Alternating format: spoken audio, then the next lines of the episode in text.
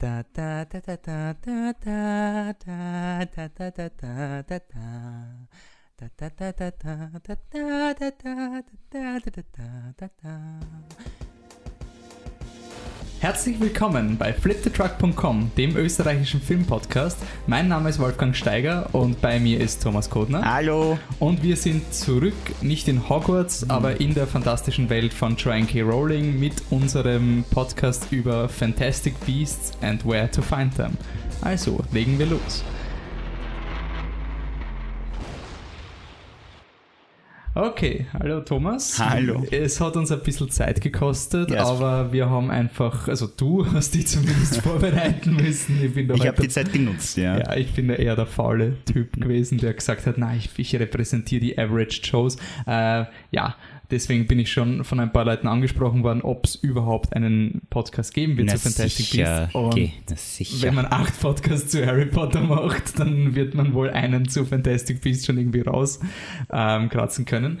Äh, zur Vorstellungsrunde. Wir waren bis jetzt immer in Hogwarts. Da war ich ein Hufflepuff. Jetzt sind wir aber nicht mehr in ähm, England, sondern in Amerika. Und da gibt es eine andere Schule, nämlich Ilvermorny, Hogwarts School of Witchcraft and Wizardry.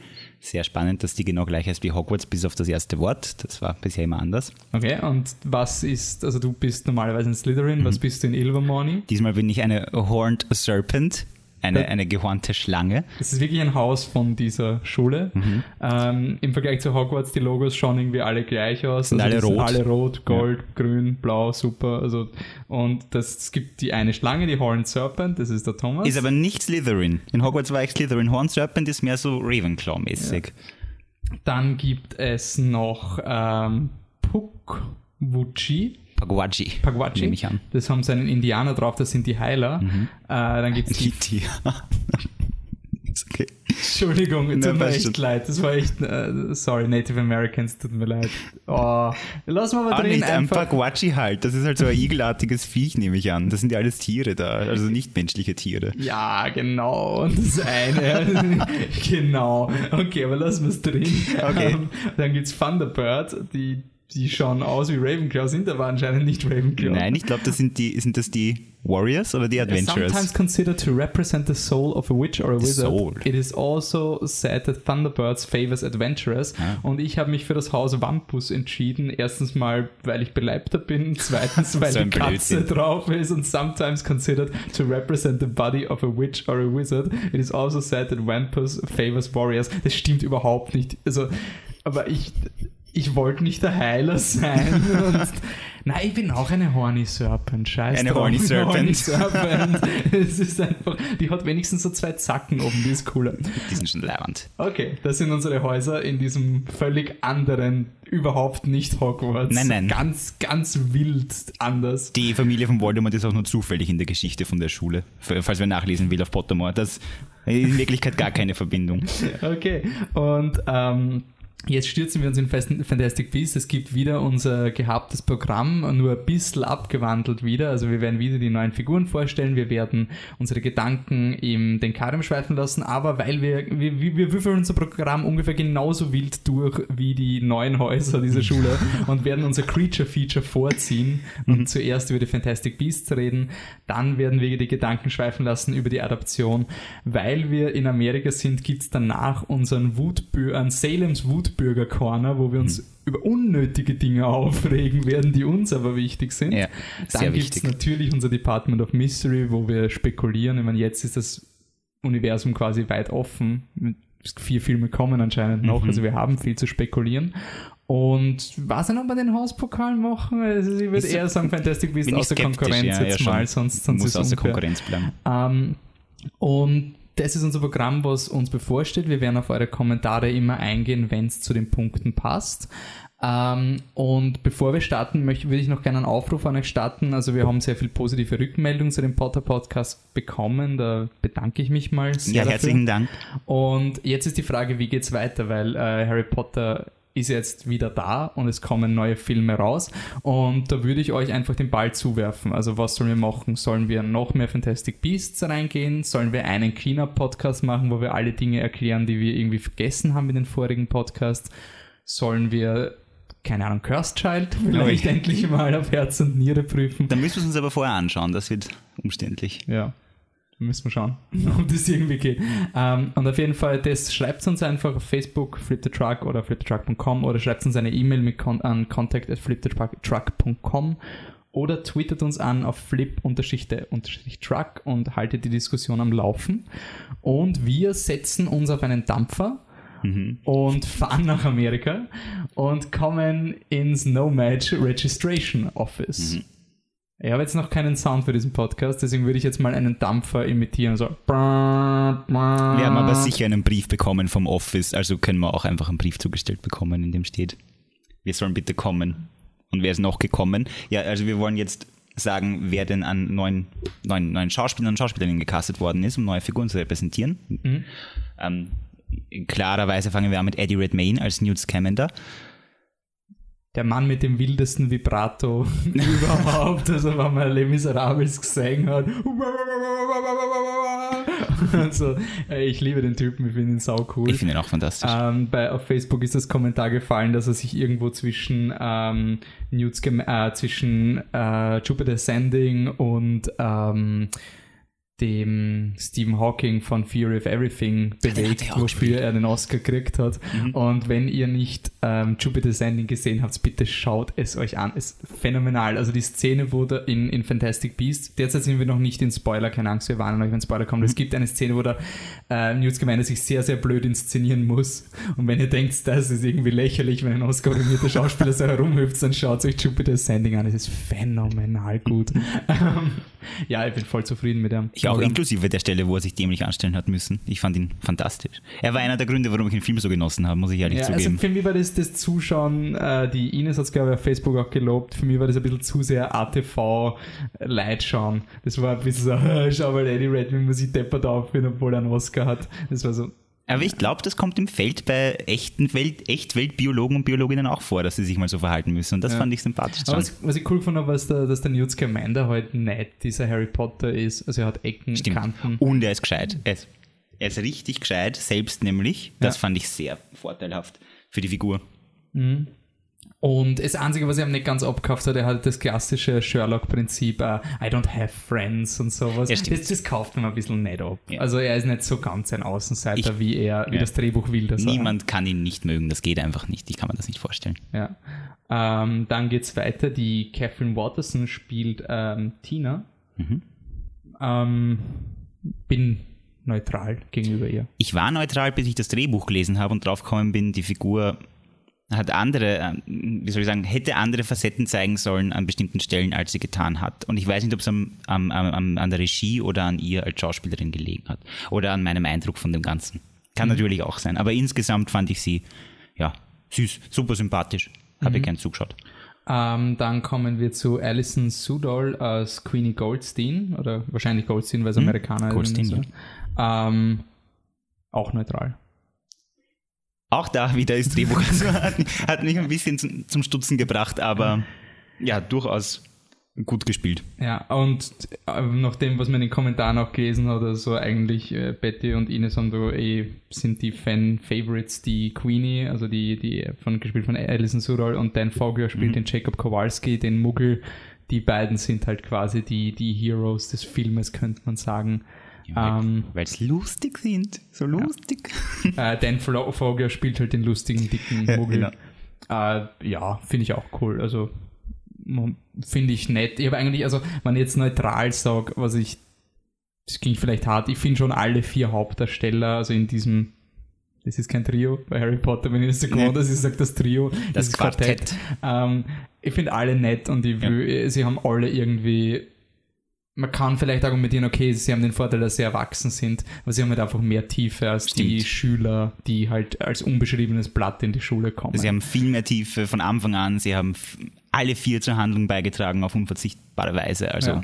Und auch ihre Schwäche, also gerade wie man den Muggel irgendwie in das rein mhm. äh, quetscht, hat eigentlich echt gut funktioniert. Unglaublich gut funktioniert. Und Wenn dann, ja. Das Einzige, was ich noch anmerken will, ich, ich hätte gern mal, also die, die, die Queenie und der Jacob sind natürlich, warum ist man im Internet beliebt, wenn man natürlich Shipping kann, sie ja. sind, sie haben so eine, eine Romanze, nicht wirklich eine Romanze, aber quasi so eine Wilde Wante Schon sehr romantisch, doch. Du kannst ruhig Romanze sagen. Ja, aber Romanz, also, also es geht, es ist eher ein Running Gag, so, oh, da geht voll was zwischen denen. Und ähm, ich hätte ich hätte es gerne mal, dass es in einem Film einfach mal äh, eine, eine dickere Frau gibt, die einen Ur-Fashion-Mann o- kriegt, weil ich finde, das hat schon ein bisschen so dieses Gender-Stereotype, so der Mann. Ja, der ist einfach nur cool und das reicht quasi. Das ist, es stimmt nicht. Der, der, der Jacob hat natürlich eigene Qualifikationen und alles. Er ist mehr als das. Aber jetzt nur von dem, wie es porträtiert wird, der auf Facebook, der, äh, ich kann den Namen nicht, nicht ganz lesen, äh, es hört sich an, Gotthard KP Der Boskowitsch. Lukas. Sag einfach Lukas. Okay, der Lukas, du kennst ihn anscheinend. kenn ihn. ja, okay, gut. Ähm, der äh, hat irgendwie gemeint, dass Kevin James original für den Kowalski Aber ist das wirklich wahr? waren. Ich, ich werde noch Internet Detectiven, während wir reden, wenn du mal irgendwann redest. Soll ich, schauen, soll ich einen Telefonjoker dazu holen.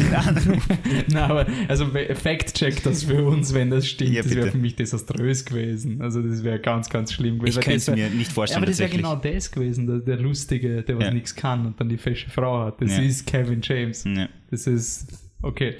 Äh, ansonsten haben wir den, den überhaupt nicht wie ein Bösewicht geschminkten Colin Farrell, Ja. der überhaupt nicht böse in die Kamera schaut Nein, nein. oder irgendwas. Der spielt den Percival Graves mit einem überhaupt nicht bösen Namen und einem überhaupt nicht bösen Haarschnitt. Ähm, Ah, der Haarschnitt. ja, ich liebe Colin Farrell, ich finde ihn immer cool. Ich aber, mag ihn auch gern. Ja, kein Problem damit. Ähm, Ezra Miller spielt eine Nebenrolle, der spielt den Credence Barebone. Ähm, die Namen sind ein bisschen komisch, wenn man die so liest. Die lest ich gerade das erste Mal. Ja, es sind Credence halt- Barebone. Es sind so Rolling-Namen, wenn ihr die Keilnamen ausgegangen sind, dann muss halt weiter ihren Stil beibehalten, aber sie hat halt nicht mehr so coole Sachen zum Rauswerfen. Sinophilius Lovegood, wir erinnern uns, nicht wahr? Ah ja, stimmt. ähm, ja, der, der, der Mr. Barebone war so der, wo ich mir gedacht habe, okay, jetzt, jetzt kann ich mir den Ezra Miller eindeutig nicht mehr als Flash vorstellen, weil Ezra Miller, ich finde immer Schauspieler fantastisch, er spielt in dem Film auch nicht schlecht, er hat so einen creepy Haarschnitt und ist einfach der creepy Orgelspieler. Also ich hätte, ich hätte den Typen, wenn ich ihn irgendwo hinstellen würde, würde ich ihn in eine Kirche neben einen Orgelspieler stellen. So, der Typ, der dem Orgelspieler irgendwie die Noten reicht, ungefähr so schaut er aus. Nichts gegen Orgelspieler, sind auch nette Menschen, ich kenne aber Orgelspieler sind Einige davon sind nette Leute. und ähm, ich, ich war ja total gespannt auf Ezra Miller, weil der so gehypt worden ist. Also die Leute im Internet sind mehr, ja, sind viel mehr ausgeführt wegen Ezra Miller als wegen Colin Farrell. Und ich habe von Ezra Miller eigentlich vorher sehr wenig gehört. Ich habe Mhm. wenig mit ihm zu tun gehabt. Deswegen war ich sehr gespannt auf ihn und bin gar nicht enttäuscht worden. Mir hat sein Schauspiel sehr, also mich hat es beeindruckt tatsächlich. Dann in einer Rolle, die eher so ein Ich bin ein wichtiger Schauspieler ist John Voight aus äh, Senior, äh, Shaw Senior. Das ist, ist also eine Ich Mhm. bin einen Tag am Set gewesen Rolle.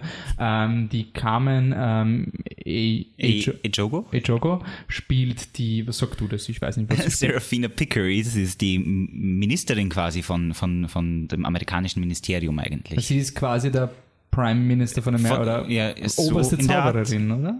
Haben Sie sie jemals, wie, wie sagt man das in Amerika, haben Sie jemals, in, haben Sie jemals Ihren Titel ausgesprochen? Ich weiß nicht. Okay. Ich habe den Film Müssen einmal nachprüfen, gesehen. Hast du ihn mehr als einmal gesehen? Nein, einmal nur, leider. Okay. Ich habe das Drehbuch gelesen und mir ist trotzdem kein Titel im Kopf geblieben, also insofern.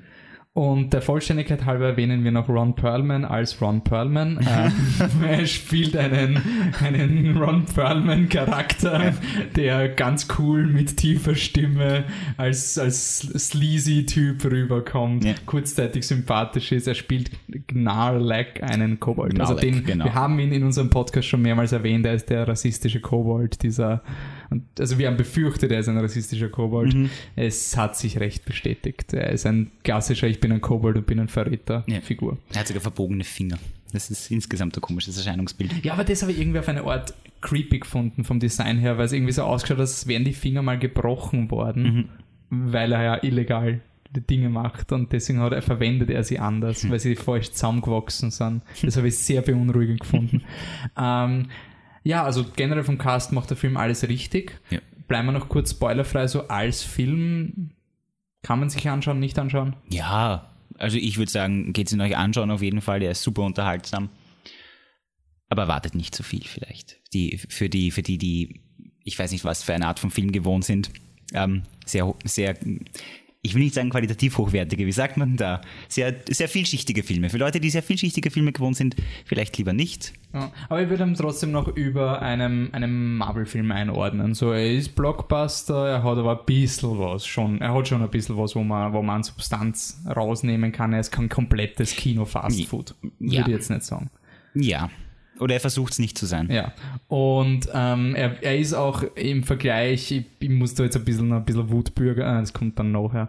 Ja, nur kurz. Ihr Harry Potter-Fans habt ja keine Ahnung, was es bedeutet, enttäuscht zu werden. also ich bin da im Kino gesessen und da waren aber so, ja, die Magie ist ja nicht drin. Oh, na ja, war nicht so toll. Ihr habt keine Ahnung. Ihr habt ihr Star Wars Episode 1 gesehen. Habt ihr die Hobbit-Trilogie miterlebt. Ihr wisst, habt ihr Prometheus gesehen. Ihr wisst nicht, was es bedeutet, wenn euer geliebter Franchise zurückkommt. Ihr seid jetzt jung genug, dass ihr schnell genug enttäuscht wurdet von Harry Potter, dass sich da gar kein Hype bilden konnte.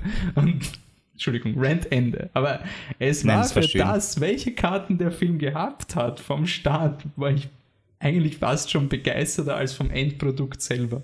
Sondern weil ich glaube wirklich, dass man sich diesen Film anschauen kann, ohne jemals Harry Potter gesehen zu haben.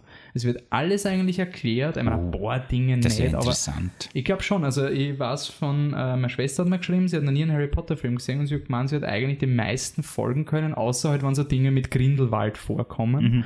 Aber selbst so diese Dinge werden ja auch im Film etabliert. Es kommen halt natürlich, also das Deathly Hallows Symbol sieht man eh schon am Poster, wenn das vorkommt. Es wird so im Film auch erklärt, aber natürlich weiß du als Harry Potter Fan, dass da mehr dahinter ist. Aber ich finde trotzdem, er funktioniert eigentlich als eigenständiger Film komplett und als Einführung in die Harry Potter Welt. Stimmt. Man, man muss wissen, was Hogwarts ist. Das ist, glaube ich, das Einzige, wo der Film wirklich. Muss man das? Nein.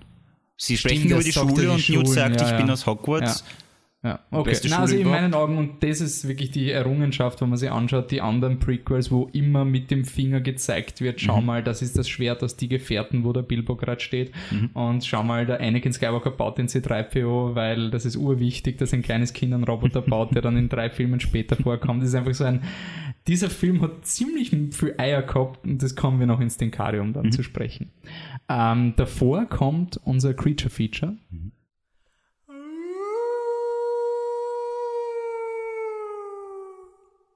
Und ab jetzt heißt es Spoiler-Alarm, keine Rücksicht mehr. Ich gehe eh davon aus, dass eh alle schon diesen Film gesehen haben, die diesen Podcast irgendwie hören.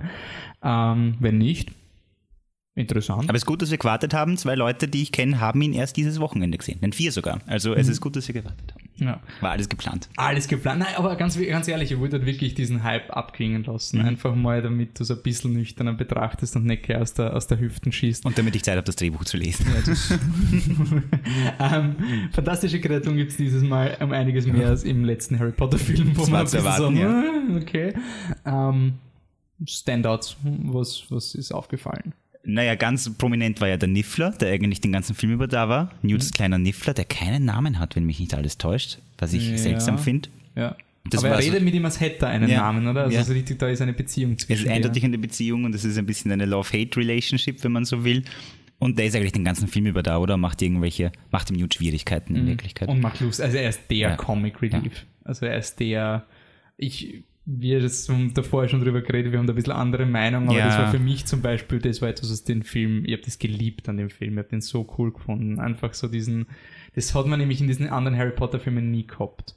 Zumindest nicht durchgehend, ja. Ja, na, aber dass du wirklich, dass, dass er so eine kleine Substory hat, dass Mhm. das Ding immer wieder vorkommt, das ist nicht wichtig, aber es ist immer so, hey, was macht er denn gerade? Ah, und da plaudert er das und sonst irgendwas und er hat so seine eigene Agenda irgendwie. Also es ist irgendwie so cool, ein Tier zu haben, was seine eigene Agenda verfolgt. Du weißt ganz genau, was er will und du weißt, dass er sich nicht schert für diese große, weltdramatische Mhm. Story und das finde ich auf eine Art extrem süß. Ich fand es zum Großteil auch süß und lustig. Es ist, ist mir teilweise zu weit gegangen. Er war mal zu anthropomorph. Wirklich zu anthropomorph. Also Was bedeutet das? er hat sich zu, er ist zu vermenschlicht worden, dieser Niffler. Mhm. Er hat sich nicht wie seine, also man hat nicht das Gefühl gehabt, das ist eine eigene Spezies, sondern irgendwie ein kleiner Mensch. Ja. Der sich halt, Ja, der halt ja. weiß, er muss sich für Newt wie ein, also er muss sich verkleiden als, oder so hinstellen, als wäre er ein, ein Schmuckständer, damit Mhm. der Newt ihn nicht sieht. Und nicht, dass der Newt wirklich an ihm vorbeigeht, was auch fragwürdig ist. Ah, come on, das war lustig. Überhaupt auf die Idee zu kommen. Ich hätte es viel süßer gefunden, wenn er sich einfach hinter einen Ständer gesetzt hätte und nicht checkt, dass er zu groß ist, um davon verborgen zu werden. Ja. Das wäre,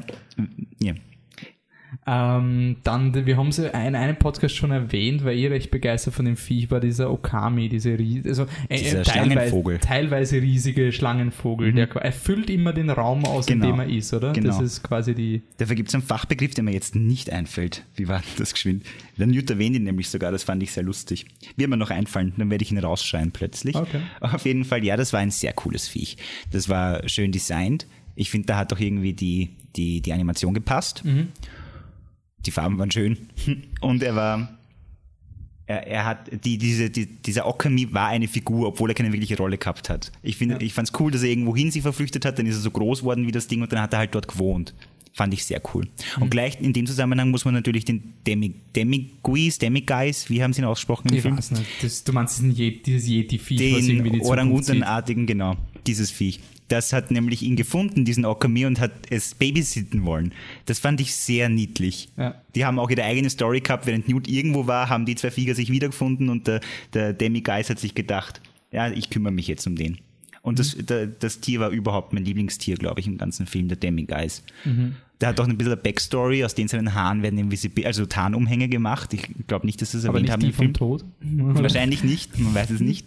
Ist es erwähnt worden im Film? Ich kann mich gar nicht mehr Also erinnern. ich hätte mich nicht dran erinnert. Ich habe Okay. den Film nur einmal gesehen, also keine Ahnung. Okay. Aber die Eier sind wertvoller und das finde ich cool, dass, dass halt dann quasi doch auf eine Art die Story, ich finde das war zum Beispiel sehr, sehr nett gemacht, dass du über den Okami die Eier eben durch so eine Casual, ja, die Eier sind recht Sind das wertvoll Silber gemacht und kann man gut verkaufen. und dass das dann ich der erwähnt. Kowalski das kriegt. Hab ich, das habe ich, glaube ich, erwähnt bei unserem Live-Video gleich danach. Nochmal sorry für den Spoiler, aber Ja, ja. ja. das war eh nicht wirklich groß. Ähm, was noch? Warte, was war noch? Da, der Picket, die. Trucker, ja. Das ist das kleine, wir haben vorher drüber geredet, es ist wie aus Guardians of the Galaxy, da der bewegende Baum, der Groot, nur halt jetzt die Harry Potter Version. Und ein bisschen blattartiger, was wir interessant fanden, weil eigentlich in, in den Büchern war es astartig und hat mehr wie ein Baum ausgeschaut. Kannst du ja gern, wo sie in den Büchern vorkommen sind? Ja, im fünften Band unterrichtet Grubbly Plank für kurze Zeit. Raue Pritsche. Ra Frau Professor Raue Pritsche unterrichtet für kurze Zeit Pflege magischer Geschöpfe statt Hagrid, weil der noch unterwegs ist. Und die bringt den Schülerinnen und Schülern brav Boat Truckles bei, weil die bei den Abschlussprüfungen wahrscheinlich vorkommen werden.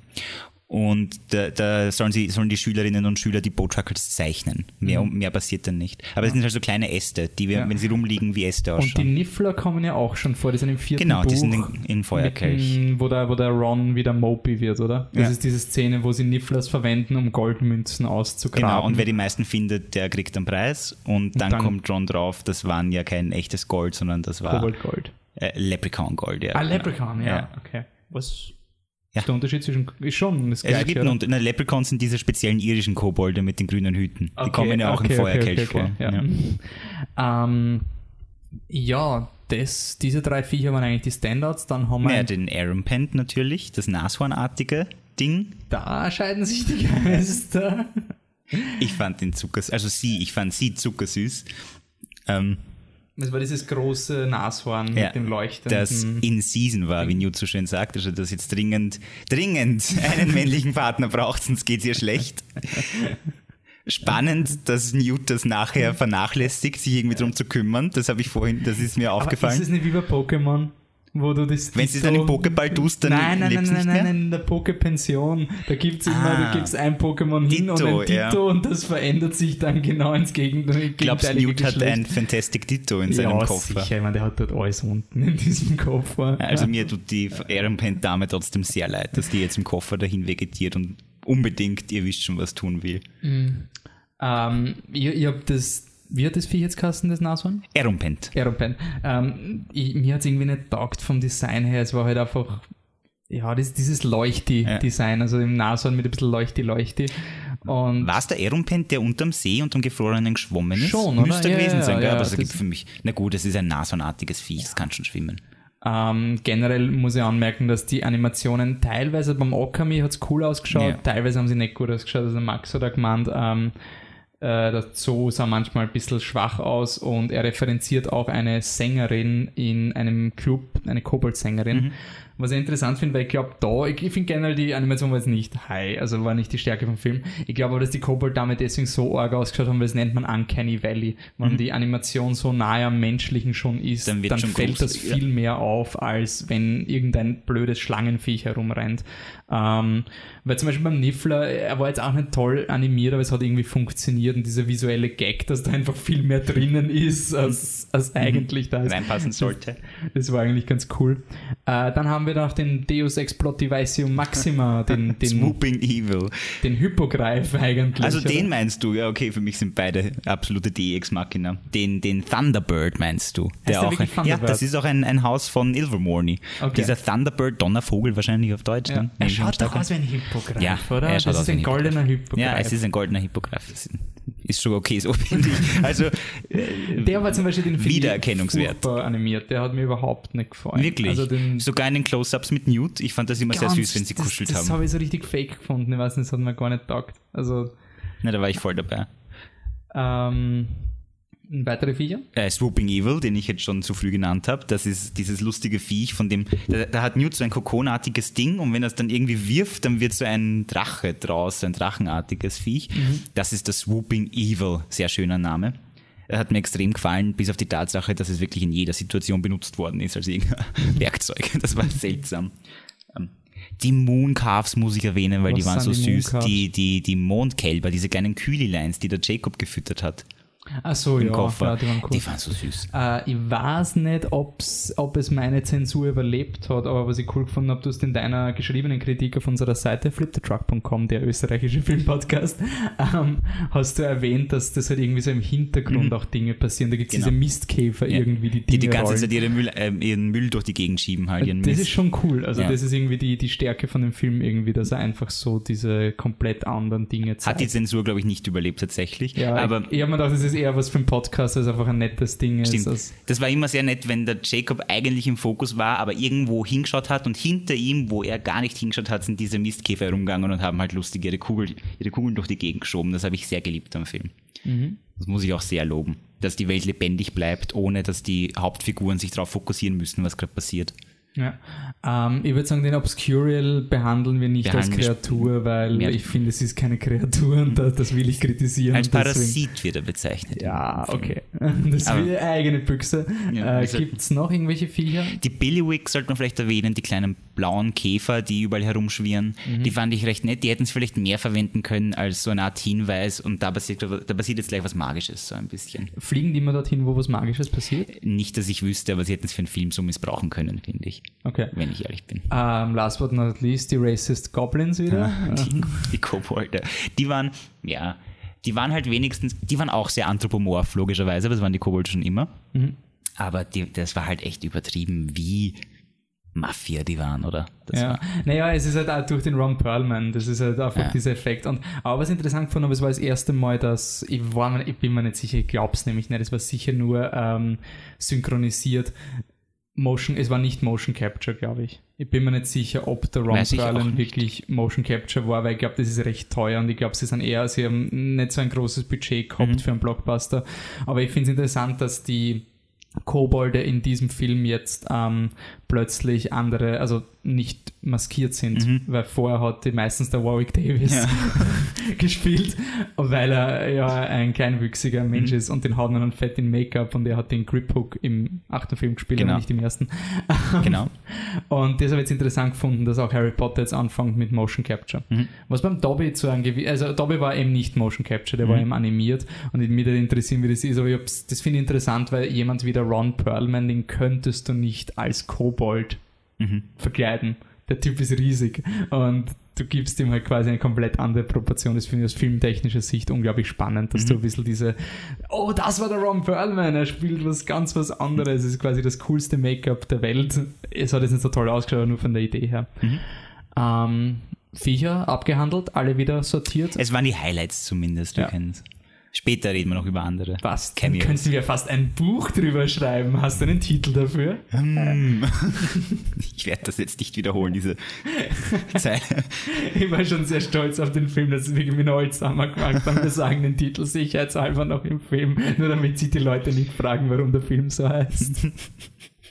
ähm, gut, wenn wir so nachdenklich sind, schmeißen wir uns ins Denkarium. Mhm.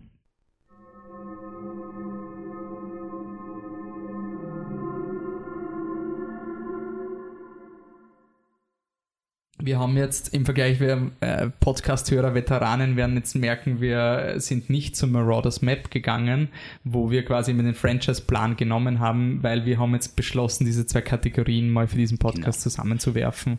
Wir erweitern quasi die Karte des Rumtreibers auf Amerika und brauchen aber dafür die Unterstützung des Denkariums, weil es so ein schwieriger magischer Akt ist, so eine Erweiterung. Und auch der Unterschied. Und der Unterschied ist natürlich auch, dass wir jetzt, das Denkarium war primär der Fokus auf die Adaption mhm. und jetzt hat sich der Adaptionsprozess verändert und deswegen sind diese zwei Kategorien mhm. die gleichen. Ähm, deswegen fangen wir gleich mal an mit, ja, wie wollen wir starten? Hast du eine Idee? Wir könnten mal über den Film allgemein sprechen und was er dem Franchise Neues zugefügt hat im Vergleich zu früher wenn wir noch vom gleichen Franchise sprechen wollen? Sagen wir lieber Universum statt Franchise oder ist das immer noch das Harry Potter Franchise? Ich derzeit ähm, würde ich sagen Universum, ja. weil die Backstory noch nicht so essentiell ist, wie ähm, sie vielleicht in späteren Filmen sein wird. Mhm. Ähm, weil derzeit würde ich sagen, es ist wenn man ganz klassisch diese Prequels anschaut, dann war das eigentlich immer so die Idee, dass man, man erzählt die Vorgeschichte und dann, dann kann man die Vorgeschichte schauen und dann kann man wieder den ersten Film schauen. Und so ist es in dem Film überhaupt nicht. Mhm. Also nach diesem Film, wenn du Harry Potter startest, dann fragst du eher, ja, was ist mit Grindelwald geworden? Also das mhm. ist irgendwie so dieses, da ist eine ganz eigene, eigene Geschichte, die aufgebaut worden ist. Und ähm, ja, die auf eine, in, in meinen, also in meinen Augen ist diese Geschichte unglaublich mutig inszeniert worden. Also die, die Art, wie weit sich dieser Film von Harry Potter distanziert mhm. und die Kreaturen könnte man als das Quidditch bezeichnen von diesem Franchise, oder? So dieses Ding, was immer irgendwie drinnen ist, aber jetzt nicht so plot wichtig ist. Quidditch ist ein guter Vergleich, so ja, dieses, es, es ist irgendwie da und äh, es tut jeder, als wäre es wichtig. Mhm aber irgendwie halt, ja. Und ja, ich würde würd wirklich ganz einfach anfangen mit der Frage, der Film heißt Fantastic Beasts and Where to Find Them und wurde dieser Prämisse gerecht? Und haben wir Vertrauen in diese Prämisse als Franchise irgendwie, also als wenn man Titeln zugesteht, dass sie sehr symbolisch sein können, dann ja, weil Fantastic Beasts and Where to Find Them war im Grunde nicht wirklich der Plot, als eher die Ablenkung vom Plot in dem Film, oder? Mhm. ja, also schon. Bisschen, ja. Das, das, das hat mich so, so ein bisschen fertig gemacht, weil es war für mich so dieses nicht mal im ersten Film, wo du noch keinen Druck hast wegen irgendeiner großen Story, die mhm. sich anbahnt. Nicht einmal da schaffst du es, dass die Fantastic Beasts wirklich dein Fokus sind. Aber also sie sind quasi das Window Dressing. Ja. Und du hättest die gesamte Geschichte ohne die Biester erzählen können. Also mhm. hätte der, der, der Eddie Redmayne, okay, der Newton nicht seinen Koffer mitgehabt. Mhm. Und das führt mich zu meinem Problem mit dem, mit dem finalen böse Antagonisten, dieser Obscurious. Der ist halt, für mich ist was wirklich so ein, ein sie sagen halt, es ist ein Biest, damit der Film gerechtfertigt wird. Aber in meinen Augen war das extrem weit entfernt von dem ganzen anderen ja. Rest. Also alle anderen Biester haben eine eigene Agenda gehabt und der Obscurus, ich weiß nicht, was, was war sein. Der Obscurus ist ja eigentlich eine. Es ist gleichzeitig beschrieben worden im Film als magische Energie, nicht? Und als, als, als, als Parasit, der sich auf die Kinder setzt, die ihre Magie unterdrücken. Mhm. Ich glaube, das war eben die, die Beast-Rechtfertigung. Aber dieser Obscurus will dann schon was Eigenes in dem Sinn, äh, weil ja das Kind will nur seine Magie unterdrücken und der Obscurus, der dadurch entsteht, will aber ausbrechen. Mhm. Und wahrscheinlich war es so eine Art. Ja, aber es wirkt für mich halt wirklich nach einem extrem coolen Konzept, was dann überhaupt nichts und wo du dann irgendwie die mhm. Biester noch raufklatscht. Weil ich habe dieses, das an sich, den Obscurus, also von der, von der Idee her, hat er mir eigentlich gefallen. Mhm. Also diese, du brauchst in den modernen Blockbustern anscheinend ein Doomsday-Device, du brauchst mhm. irgendwie eine große Explosion, ein Monster am Schluss und dass die Rowling dann trotzdem noch irgendeinen Weg gefunden hat, wie sie es nicht in ein klassisches, wir bauen einen Todesstern oder sowas ähm, ausufern lässt, mhm. sondern halt wirklich das um unterdrückte, äh, diese ganze Unterdrückung, die halt auch irgendwie sich durch den Film durchzieht ja. mit, der, mit der Gesellschaftstrennung und so. Das hat mir eigentlich sehr gefallen, dass das so einen dramaturgischen Bogen gemacht hat. Mhm. Aber weil die Beast im anspricht, äh, ich will nur die, die, die Ines zitieren, die auf Facebook da geschrieben hat. Ähm, ich fand die Figuren, also eben weil die, die Fantastic Beasts nicht der Drive sind, leidet irgendwie die Agenda von Newt Scamander unter diesem Ganzen. Mhm. Und die Ines schreibt, ich finde, dass Newt als Hauptfigur emotional viel zu wenig etabliert wurde. Was treibt ihn emotional an? Wieso ist er da? Was wünscht er sich? Worauf hofft er? Was soll ich mit für ihn befürchten? Was steht auf dem Spiel? Und ja, das ist irgendwie so, sie schreibt, hier gibt es kein Buch als Hintergrund, das ich als Vorwissen im Kopf mitnehme und das mir diese Fragen beantwortet hat. Es wurde da einiges angedeutet, aber für mich viel zu inkonsequent ges gesetzt und durchgezogen, sodass es mir herzlichst egal war, was mit Newt als nächstes passiert. Okay. Und ich finde den Gedankengang, da, da, da öffnen wir gerade sehr viele Dinge. Ja. Aber ich finde, dass der Newt eine schwer nachzuvollziehbare Agenda hat, ist für mich eben dieses Opfer von, dass es nicht wirklich um Beasts mhm. geht. Was will er machen? Er will diesen Thunderbird, will, will er, nach Hause bringen, nach Alaska. Oder? Ja. Arizona? Arizona. Ja, und das ist halt irgendwie. Ich weiß, keine Ahnung. Okay, um, egal. Ähm, und das ist halt für mich so ein. Okay, warum. Es hat nichts mit der Handlung zu tun. Mhm. Also es ist komplett losgelöst und du erfährst es ja am Anfang, glaube ich, nicht einmal, oder?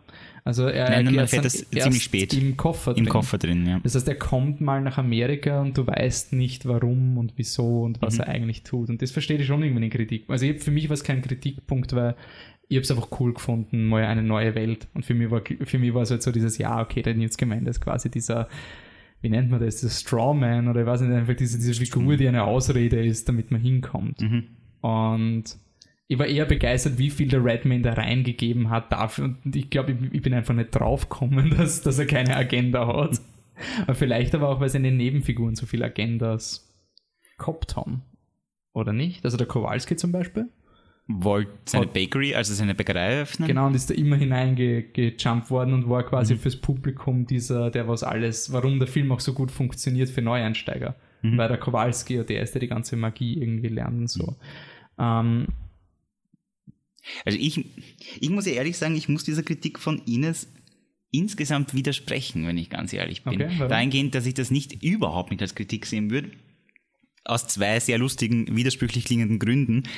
Einerseits, weil es nicht Harry Potter ist, Andererseits, weil es aus, der, aus dem Harry Potter-Universum kommt und Rowling da einen bestimmten Stil verfolgt. Und ich muss sagen, es ist nicht Harry Potter. Das heißt, wir müssen, wir dürfen und sollten nicht damit rechnen, dass die Hauptfigur jemand ist, den wir begleiten in seiner Entwicklung. Darum geht's bei der Geschichte nicht. Und Newt ist halt eben ein Kerl, den wir zufällig begleiten, als er in das hineinfällt, was dann eben im Laufe des Films passiert. Und das fand ich cool, dass Newt wirklich fast den halben Film eine, eine Art, eine Art äh, Mysteriumsfigur war. Du weißt nicht, was er vorhat. Mhm. Und du weißt auch bis dahin nicht, wirklich, wer sind denn jetzt die Hauptfiguren des Films? Du weißt es aus dem Kontext, dass es Newt sein wird. Aber erst dieses, als dieses Bonding, diese, diese Verbündelung zwischen Newt und Jacob beginnt in diesem Koffer, da wird irgendwie klar, okay, das sind doch sympathische Hauptfiguren in dem Sinn. Mhm. Und deswegen fand ich das voll okay, dass wir keine Ahnung hatten, was er vorhat, weil er eben seinen eigenen Plot hatte und nicht unsere nicht, er war nicht meine sympath sympathische Figur, mit der, ich mich, mit der ich mich assoziieren will. Also ich brauche sowas gar nicht unbedingt mhm. bei so einem Film, bei so einer Art von Film. Ich glaube, bei mir war es halt einfach so, dass ich dem Eddie Redman einfach abgekauft habe, dass das alles wichtig ist. Also es war einfach wie dieser, wie er reinkommen ist und dieser Niffler war da weg und du siehst, oh, die alte Frau mit der Perlenkette und denkst, mhm. oh nein, das ist irgendwie so klassische Slapstick-Comedy, die ja. Eddie Redman so überzeugend, so, oh nein, bitte mach das nicht. Das ist, das ist du, du, verstehst sofort, warum er drin ist. Und ich glaube, das hat mich, ich meine, ich habe den Film zu Beginn schon sehr abstrakt gesehen. Mhm. Also ich war immer so ein, aha, und jetzt rechtfertigen sie, warum der Kowalski, sie tauschen die Koffer mhm. aus und jetzt machen nee, sie das. Das habe ich aber Jetzt vergisst er mit dem Obliviate und so. Das war für mich, also ich habe es am Anfang schon sehr abstrakt gesehen, mhm. so ein, aha, sie etablieren da jetzt gerade, warum dann nachher der Muggel ja. nicht sofort verschwindet und so. Ähm, aber äh, das andere, was ich sagen wollte, nämlich um das zu entkräften, von wegen, Moment, du hast irgendein Argument gebracht, ähm, dass dem Newt das alles ja quasi nur passiert und das ging ja auch ohne seine Agenda mit den Beasts. Nein, nein, nicht die Geschichte, wie sie ist. Mhm. Ich rede von, ähm, wenn du dieses Drehbuch schreiben müsstest ja. und du sagst, was kann ich verlieren? Dann kannst du sagen, der gesamte Beast-Engel und du kannst damit Stimmt. quasi diesen Obscurus-Geschichte viel mehr ausfleischen, viel mehr diese Salem-Dinge reinbringen, weil ich finde, woran der Film total leidet, wir haben so vor total viel über den Okami geredet und Ja. diese ganzen Dinge, dass die ihre eigene Geschichte haben. Und wer überhaupt keine eigene Geschichte hat, sind diese Anti-Salem-Leute, also diese Salem-Anti-Hexen-Leute, die sind einfach da. Ja, das ist aber das ist. Rowlings Bösewichten, also Problem mit Bösewichten. Sie kann es irgendwie nicht, habe ich das Gefühl mittlerweile. Sie schafft es nicht. Ja, aber das war für mich so, du siehst sie in der ersten Szene, wie sie Wutbürgern und mehr erfährst du nicht. Du erfährst halt, wie grausam sie alle sind und sowas und das führt dann, ich meine, das rettet so ein bisschen über diesen ganzen Unterdrückung puritanischen eben mit diesen Obscurious, dass das dann doch irgendwie ein Payoff ist. Aber so diese, die, alle Szenen mit diesen Leuten und dem Shaw-Präsidentschaftskandidaten mit der Zeitung waren- unsagbar öde. Ja. Also das war für mich einfach, da war ich wirklich und wir sind eben Denkarium, wir reden gerade über Adaption oder, Ja. oder Storytelling auf eine Art und ich finde halt, also meine Angst, dass die Rowling halt als Erstlingsdrehbuchautorin jetzt nicht so das Gefühl für Drehbücher hat, hat sie dann ein bisschen bestätigt. Wo Mhm. einfach Szenen, die aufeinander folgen, so, also in einer Szene öffnet der Jacob Kowalski den Koffer und die Monster kommen quasi Mhm. raus und die Szene wird visuell nicht beendet. Und dann gibt es einen Schnitt zu diesem, ähm, zu diesen Salem-Leuten, wo das kleine Salem, Kind hüpft. Und das ist eben ein klassischer Shot, vielleicht ist es auch die Regie und der Schnitt oder sowas gewesen, ähm, wo dann eben du, du zeigst den Nachbarn und dann bricht die Wand durch, weil das Monster weiterrennt. Aber weil eben die, die Vorszene nicht beendet wurde, habe ich auf einen Payoff gewartet, bis ich drauf gekommen bin, ah na warte mal, das soll gerade eine intime Szene sein. Und ich finde, ganz, ganz schlimm ist, wenn du halt überlegst, diese Szene, wo das Kind hüpft, die danach folgt eben, und ich glaubt habe, jetzt kommt das Monster durch die Wand, ich könnte sie überall im Film platzieren und ich, es wäre egal. Und das ist für mich immer ein ganz, ganz schlechtes Zeichen, weil das ist eher so, als wäre die Rolling draufgekommen, ah, warte mal kurz, wir brauchen noch eine Szene, die etabliert, dass der Ezra Miller das denkt.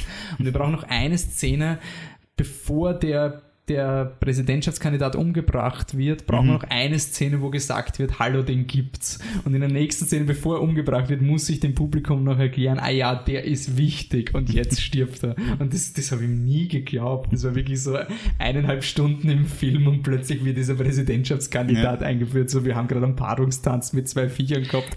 Nein, der ist aber schon früher ein bisschen, ein bisschen früher? früher, ja. Okay, das ist nach einer Stunde. Mr. Sch- Der, der Shaw und sein Vater werden vorgestellt als der Ja, ja, jüngere vorgestellt. Bruder. Ich rede aber von der, von der Rede, Ach wo so, wirklich die Rede, das ja. erste Mal, weil davor wird nur gesagt, der Bruder. Und es ist nie gesagt worden, dass er Präsident, dass er wirklich. Es wird gesagt, dass er Politiker ist, ja, doch. aber du, du Ich weißt nämlich noch gleich nicht, was die der Implikationen sind. Stimmt.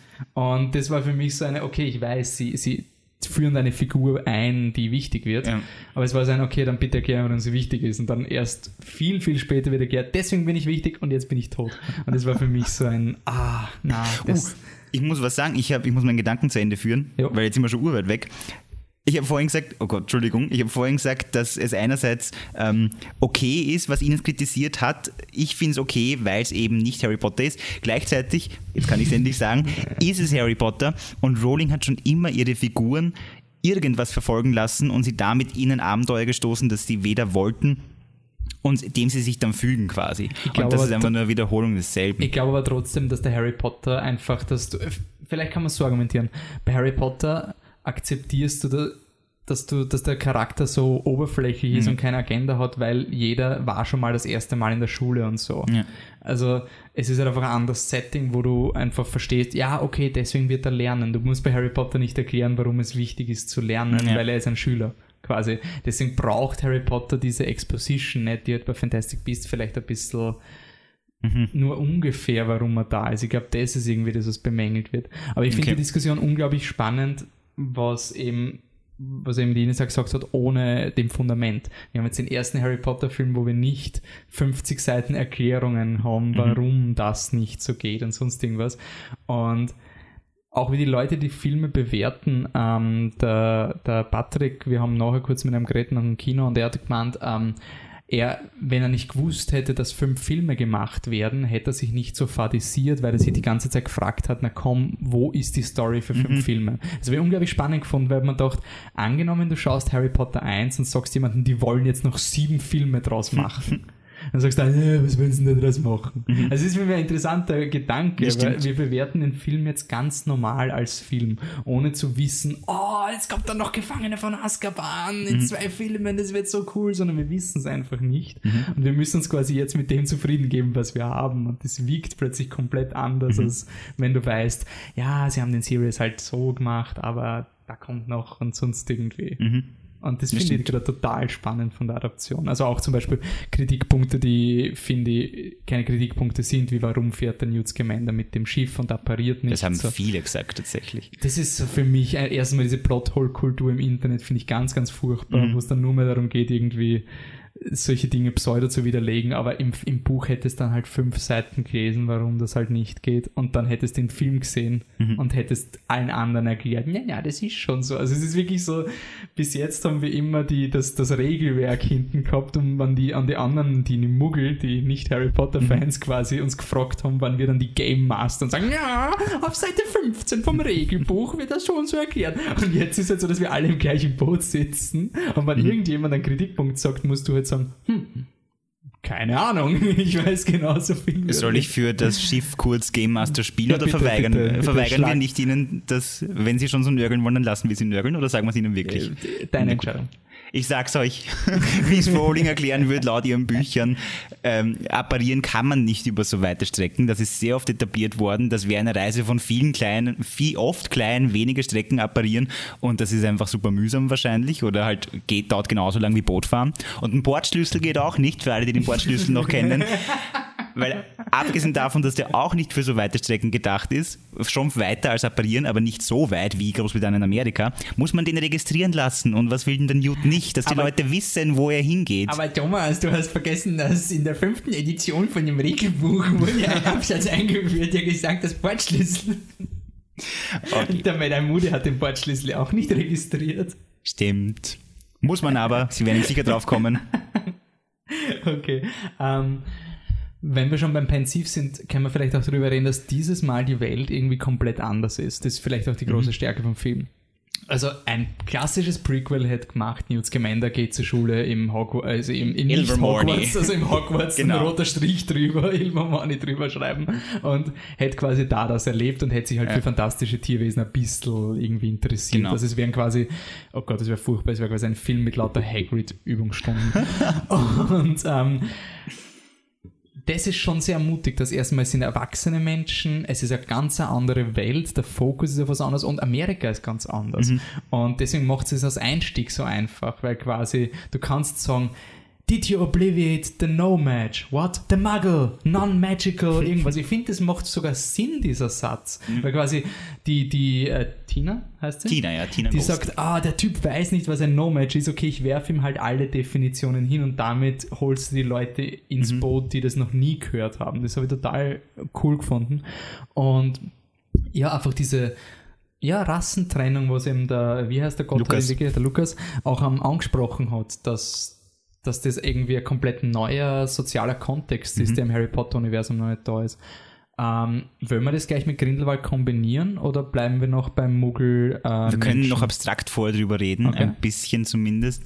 Ähm, die, diese vom Muggel verstecken, das war bei Harry Potter auch immer ein Thema, aber es war nie ein großes Thema. Also es war nie wichtig. Sie, dass sie das geheim halten müssen, war im Film eigentlich nur angedeutet, dadurch, dass der Harry es nie geheim halten hat und es gab nie Konsequenzen im Endeffekt.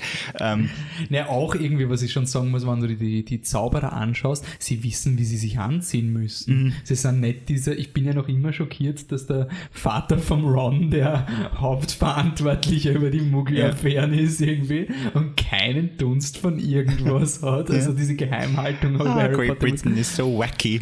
ja, ja ist vielleicht, äh, vielleicht ist es einzig in Amerika so interessant gefunden, dass da schon, obwohl es so eine starke Trennung in den Gesellschaften gibt, mhm. ist vom, sind die Leute angezogen wie normale Menschen mhm. und wissen, wie sie sich anziehen müssen. Aber auch fast nur in der Öffentlichkeit, oder? Ja, ja, ja, ja okay. aber eben in der Öffentlichkeit. Ja. Das ist nicht dieses, oh, ich habe noch nie eine äh, U-Bahn gesehen. Was ist das für eine verrückte Erfindung von den Muggeln? Das ist irgendwie so ein, ja, wir wissen, man zieht sich die Jacke ja. über dem Hemd dann und nicht umgekehrt. Aber es ist irgendwo klar, weil, weil die sich ja noch viel heftiger verstecken müssen und verstecken wollen, müssen sie genau wissen, mhm. was die Muggel machen.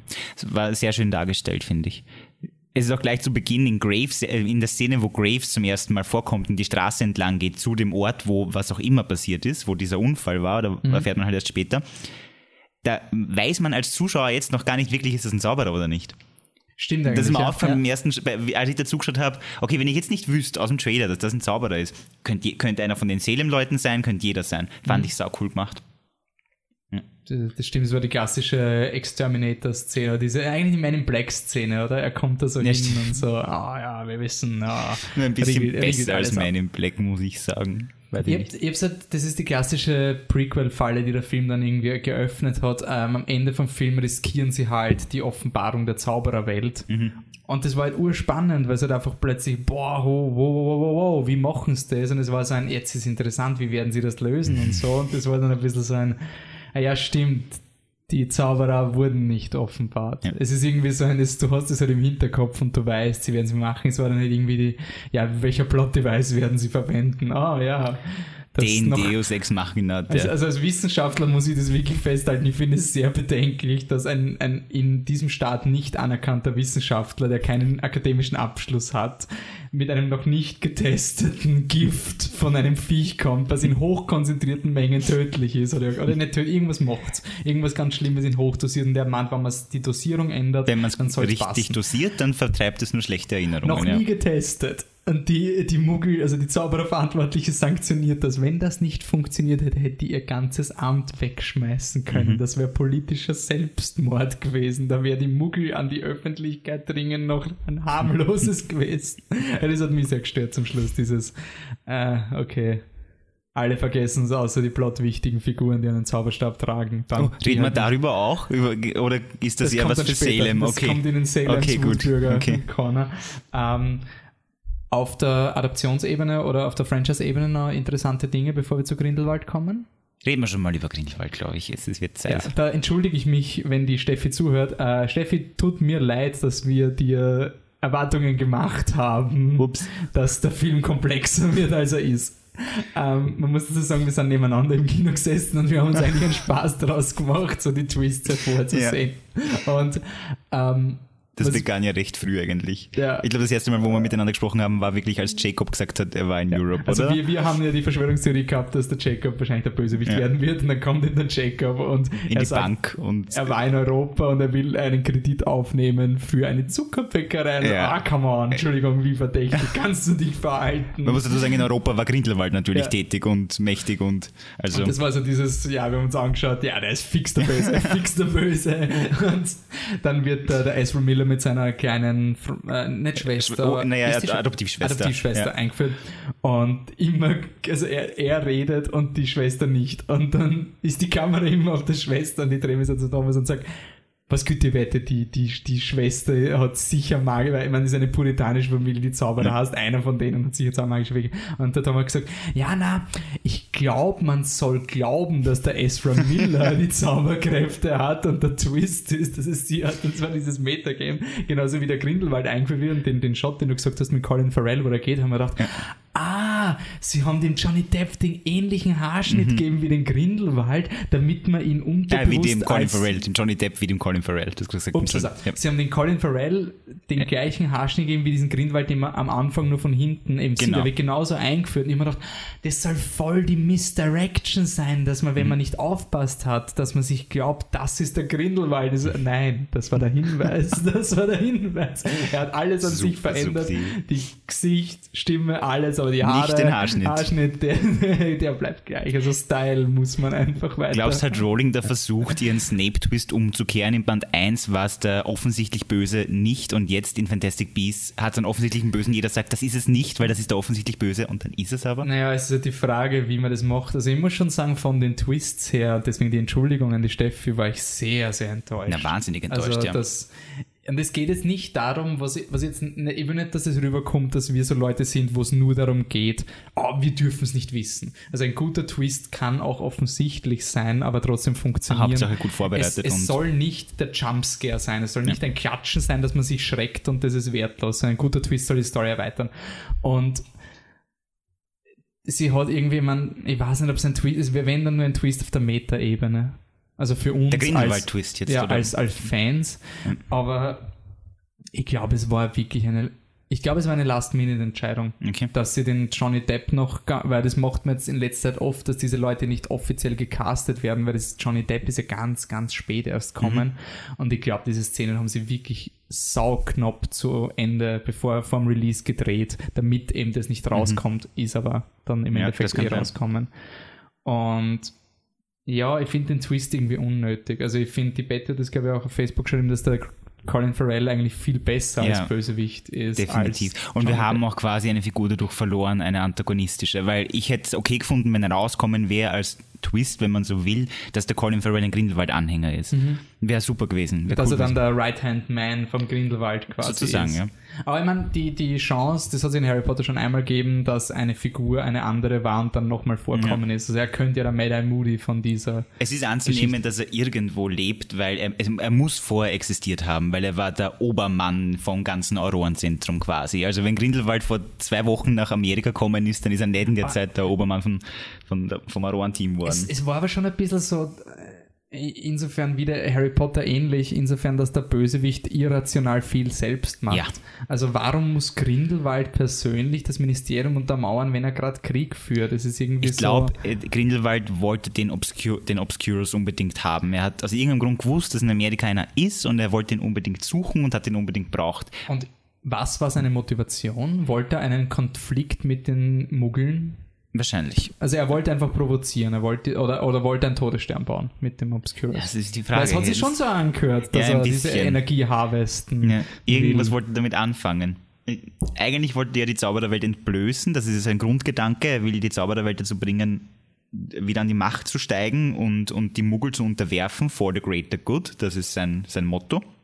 Mhm. Aber irgendwie ist jetzt scheinbar dieser Obscurus wichtiger im Ge- Gesamtkontext. Würdest du dem, dem Lukas zustimmen, dass der Grindelwald trotzdem komplexer ist als Voldemort von seiner Motivation her? Ich finde den Grindelwald schon allein deshalb komplexer als Voldemort, weil er, äh, weil er tatsächlich eine ambivalente Figur schon in Harry Potter war. Also Dumbledore ist am Schluss zu dem Entschluss gekommen, dass Grindelwald böse ist. Aber ohne diesen Entschluss Dumbledores, also vom Sprachrohr von Rowling, wüsstest du als Buchleser und auch als Filmschauer jetzt nicht, war der jetzt böse oder hat er wirklich einen Plan gehabt, den er für gut hält. Schon allein deshalb ist er komplexer. Während sie bei Tom Riddle ja den Rückzieher gemacht hat. Das war so ein böses Kind schon, aber ein komplexes Kind und verlassen. Und dann war er böse am Schluss und dann war er noch böser und jetzt ist er der Böseste auf der Welt. Das Ähm, ist bei Grindelwald gar nicht der Fall. Man kann nicht über Grindelwald reden, ohne über das zu reden, was anscheinend. Ich, ich, ich behaupte das jetzt und wenn ihr mir widersprecht, bitte sagt mir, aber niemand hat Johnny Depp gemocht als Grindelwald. So richtig. Ich, ich rede nicht von, ich fand ihn tolerabel, ich rede von, Mhm. hey, cool. Wie diese Reaktion. Ich kann mir nicht vorstellen, dass, dass man das im Kino hat. Man kann überrascht sein, dass er einem nicht so am Arsch gegangen ist, wie befürchtet. ja, aber für mich war das eine Oscar-Leistung, dass man in einer Minute so furchtbar sein kann. Also, er hat eine drei, vier Sätze, hat wie viel, oder einen Satz als Johnny Depp? Nein, ich glaube mindestens zwei. Ähm, wir können gerne nachschauen, während du weiter drüber Ja, schimpfst. ähm, erstens mal er hat ausgeschaut wie der verrückte Hutmacher von, also einfach dieses Weiße und warum hat er so böse Augen? Das war für mich so ein bisschen dieses Das Da sind- Vinci Code. Das sind seine ähm, Verwandlungen. Das ist dieses, was Voldemort auch durchgemacht hat. Der Körper hat sich verändert und verwandelt. Ich glaube, das ist bei Grindelwald auch passiert Nee, ich quasi. hoffe halt irgendwie, dass einfach dadurch, dass sie etabliert haben, dass der Grindelwald Körper ändern kann. Vielleicht ist er ja nicht Johnny Depp. Ich würde das akzeptieren. Zwei Sätze sagt Zwei er. Sätze. Er als, sagt, als Johnny Depp. als Johnny. Depp sagt er, with contempt, Regieanweisung, do you think you can hold me? Zu Madame Vickery, der Frau vom Ministerium. Und dann sagt er zu Newt und keiner weiß wieso, will we die just a little? Und ja, er sagt es mit einem deutschen Dialekt. Ja, Und er sagt es in Johnny Depp Stimme, die kann ich nicht nachmachen, aber er sagt es mit einem lustigen deutschen Dialekt, weil er Grindelwald heißt. Gellert Grindelwald. Ja, also das sind seine zwei tollen Sätze, von denen einer Sinn macht, aber ein bisschen kitschig ist für einen Bösewichten. Haha, du glaubst, du hast mich besiegt, warte auf Teil 2. Was aber, auch wenn es kitschig ist, ich finde trotzdem, das war für mich der Moment, wo ich gesagt habe, ja, ich kann mich damit abfinden mit dieser neuen Reihe, weil es quasi wie Harry Potter ist. Der Bösewicht wird besiegt, wirklich Deckel drauf, alle, alle Konflikte sind. Der Krie vielleicht wollte sie es deswegen so machen, dass der Grindelwald vor Ort ist. Also wirklich dieser Film, ganz ehrlich, könnte man diesen Film schauen? Doch, es wird sogar Sinn machen bei Harry Potter, oder? Irgendwie vor Ort. Das, also quasi, Wie meinst du? na, alle Konflikte in diesem Film wurden eigentlich beendet. Grindelwald ist im Gefängnis und so ein paar Dinge mit Elderwand machen dann wahrscheinlich Sinn. Aber nur so, wenn du jetzt die Reihe schaust, Mhm. Es ist natürlich ein großer Zeitsprung, aber irgendwie so, ist, es so, es ist so schön, dass eigentlich, es ist alles erledigt. Grindelwald wollte einen Krieg machen, Mhm. ist jetzt im Häfen, alles ist toll. Punkt. Und das hat mir irgendwie gefallen, weil es hat mich an, an den, den Sorcerer's Stone erinnert. Äh, Philosopher's Stone. Mhm. Ja. Philosopher's Stone. Wo der Voldemort auch besiegt wird. Das ist Mhm. wirklich der, der klassische erste Teil, wo am Ende der Oberbösewicht ist und dann besiegt er ihn Mhm. und dann erst später kommt die Komplexität. Ich glaube, sie würde es wieder imitieren. Kommt mir so vor. Möglich nur, dass Grindelwald jetzt wirklich im Gefängnis ist quasi.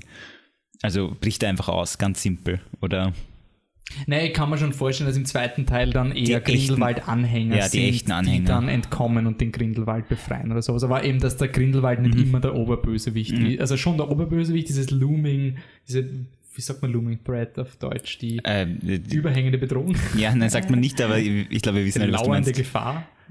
Auch nicht ganz. Es gibt einen Begriff dafür nämlich tatsächlich. Mir fällt nur nicht. Und ähm, dass das halt irgendwie jetzt eingeführt wird und trotzdem eben das nicht dieser Cliffhanger, also wie sie gesagt Mhm. haben, Fantastic Beasts wird für eine, Tri eine Trilogie werden, habe ich halt gehofft, dass keine Cliffhanger-Trilogie ist und das war für mich auch wieder so ein positiver Moment, Mhm. so ein Ja, passt. Ich habe einen Film geschaut, Anfang, Mitte, Schluss, schön. Mhm. Gefällt mir. Ja, was ich aber noch über Grindelwald sagen muss, ist, dass seine, erstens seine Magic Skills und seine Acting Skills, also se- seine Magie und sein Schauspiel, als er wirklich, als, als er Percival Graves spielt, sind, das ist, da, mich hat Moody nie gestört, mich hat Barty Crouch als Moody nie gestört. Ich fand das glaubwürdig, dass er den nachspielen kann, vor allem weil außer Dumbledore niemand diesen Moody wirklich gut kennt. Und weil er verrückt ist. Genau, und weil er einfach gestört ist und das ist leicht zu spielen.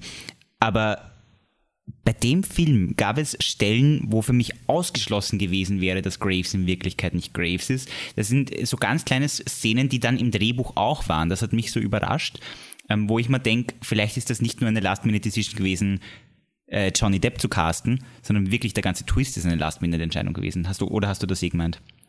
Dass der Twist an und für sich eine Ich Last-Minute-Entscheidung war. glaube, dass der Twist Achso, eine eh, der Twist. Ja, da Last-Minute-Entscheidung- gibt's dann, dann stützt dich das Drehbuch quasi, weil es gibt zum Beispiel so Stellen, wo der äh, kurz vor Schluss sagt der Graves, der Grindelwald als Graves zu Tina, Tina, du platzt immer dann herein, wenn man, wenn man am wenigsten, wenn man dich am wenigsten braucht gerade. Und das ist nichts, was du nach zwei Wochen oder einem Monat zu jemandem sagst, mit dem du dreimal zu tun gehabt hast. Das ist was, was man mit jemandem, zu jemandem sagt, mit dem man zusammengearbeitet hat, so wie Graves und Tina im Auroren-Team.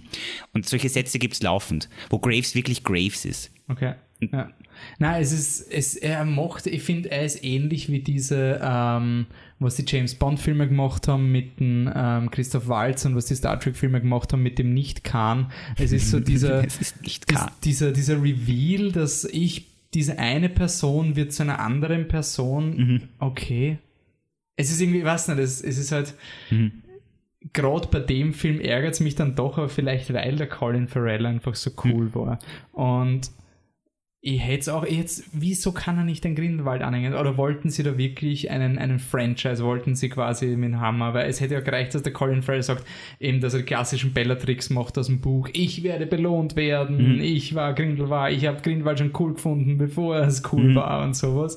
Ähm, dass sie das machen und das vielleicht zu unsubtil war und sie wollten halt diesen Stunt mit Johnny Depp, weil in meinen Augen ist es ein Stunt, mit Johnny Depp da reinzuschmeißen. Ja. Der Twist ist komplett fragwürdig. Er beraubt ihn seiner Figur und er schreibt Grindelwald Fähigkeiten zu, die einfach. Ich meine, er ist der erste Zauberer in der gesamten, in allen Harry Potter Filmen, der beim Verwandeln seine. Nein, der Barty Crouch hat es bei den Filmen, hat's auch gemacht bei den Filmen, gell? Filmen zumindest. ja. Okay, ähm, okay. Nein, in den Büchern auch, aber in den Büchern war Polyjuice Potion schon immer dazu fähig, die Stimme mit zu verändern. Ja, aber das ist ja klar, wenn sich die Anatomie verändert. In den Filmen nicht. Da war es erst bei Barty Crouch der Fall. Okay. Da hat Harry so reden müssen, damit er Ah, geil ja, war. stimmt, ja. Bauchweh. Ja. Ah ja, hab Bauchweh. stimmt, stimmt. Ja. Das habe ich ganz vergessen. Ähm, okay, so, wir sind jetzt schon langsam in Details. Wir sollten über den anderen Twist auch reden. Das gehört auch noch Ah, daher, oder? danke, danke, danke, Ja. danke. Ja, ein, der Beschiss. Es ist kein Twist. Ja. Es ist ein, eine, Es ein ist Belügen. wirklich kein Twist. Ich meine, man könnte argumentieren. Es geht ja um den besagten Twist, dass der, der Obscurus im Endeffekt niemand anderes ist als äh, Ezra Miller. Mir ist gerade sein Name entfallen. Credence, Credence Barebone äh, ist, der, Name ist der, ist der Obscurus. Wir erfahren äh, circa in der Hälfte vom Film, ein bisschen später, was ein Obscurus überhaupt ist. Und wir lernen, dass es keinen dokumentierten Fall von einem, äh, von jemandem, von einem Kind gibt, das zehn, länger, älter als zehn geworden ist, wenn es von so einem Obscurus befallen war, wie man auch immer es formulieren will. Wir haben auch, ein bisschen früher hat der Graves zum Credence gesagt, er sucht ein Kind, er sucht ein Kind, das nicht älter als zehn ist und ich habe es in einer Vision gesehen, es ist in deiner Nähe und du gewinnst sein Vertrauen, etc., etc. Das heißt, wir haben etablierte Regeln, es gibt diesen Obscuros, das ist eine komische magische Kraft, die von Kindern Besitz ergreift, die äh, ihre Magie unterdrücken und die sterben dann aber alle, weil es die Kraft nicht erzahlen und dann am Schluss ist es aber kein kleines Kind, sondern es ist Credence selbst. Und wir sollen halt voll überrascht sein. Naja, und vor allem der Film durch den Newt Scamander legitimiert er ja noch alles. genau. Oder dadurch, dass der Newt Scamander als objektiver Impartial Scientist Ja. sagt, das geht nicht anders und dann cuttet die Kamera zu dem Mädchen, Mhm. etablierst du die Regeln An der Stelle habe ich zu dir gesagt, ich glaube, die verzichten tatsächlich auf einen Twist. Weißt du Ja. das noch? Ja. und dann ist halt so, wann dann, natürlich kann man sagen, ja, er hat ja nicht wissen können. Das ist immer, natürlich, man kann das immer irgendwie Man kann es als Zuschauer sagen und sie sagen es explizit im Film. Nein, aber man kann quasi, man kann es rechtfertigen, dass der Scamander genauso überrascht ist wie wir, weil er weiß nicht, was das Problem ist. Das- du gehst als ja. Publikum immer ein Vertrauen mit deinem Drehbuch ein, dass wenn Figuren als vertrauenswürdig sind und es wird etabliert, dass der Newt Scamander auf seinem Gebiet, der weiß, der hat einen Obscurus gefangen. Das heißt, der, Mhm. Der ist, das weiß am meisten über Obscuri. Obscurials, obs Äh, er weiß auf jeden Fall am meisten darüber und wenn er das sagt, dann kann man davon ausgehen, dass das stimmt. Und Vor allem, weil er ja sogar nach der Enthüllung es ist Credence, er sagt dann nicht, uh, the first documented case of one older than 10. Nein, er sagt, this is incredible, this is a miracle. Er sagt wortwörtlich, das kann gar nicht sein, urlustig, twist, twist, twist. Was aber kein Twist war, sondern einfach ein Regelbruch. Äh, die Betty hat vorgeschlagen, man könnte schreiben, ja, die werden nie alt, weil die Kinder immer getötet werden, sobald man draufkommt. Das ist meistens vor 10, weil da ihre magischen Kräfte schon beginnen. Also sie meint, er Ja. hätte quasi die Regeln nicht so strikt definieren müssen. da ist die Sache, es hätte den Plothole aufgelöst, aber es hätte dann wäre es von Anfang an klar werden, äh, gewesen. Dann wäre in dem Moment, wo Newt das sagt, wäre klar gewesen, es ist der. Credence, Ja. ja.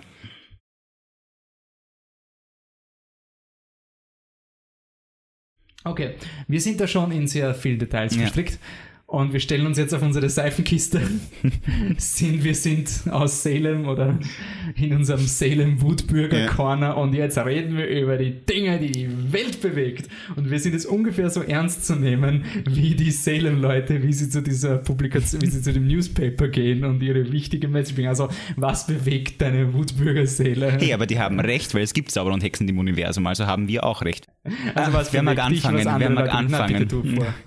Es gibt so viele Kleinigkeiten. Ich habe ich hab schon geschrieben, auch im Review, glaube ich, im Schriftlichen, dass es so viele Kleinigkeiten gibt, die mich stören an dem Film und die mir die Gesamterfahrung ein bisschen versaut haben. Und das ist eine wirklich lange Liste und ich werde es nur bei Highlights nennen. Und ich werde einfach am Anfang anfangen. Es geht damit los, und das ist genauso sehr Rowlings Schuld wie die der, der Regisseure, dass Einfach nur beim, bei, bei der Exposition, wer sind die Hauptcharaktere, wer sind die Hauptfiguren, Entschuldigung. Geht Newt zu dieser großen Gruppe von Leuten hin, zu dieser riesengroßen Gruppe, die vor diesen Salem-Leuten stehen und er bumpt genau in wen hinein? In die Tina. Die halt schon einmal, okay, die ist jetzt scheinbar wichtig.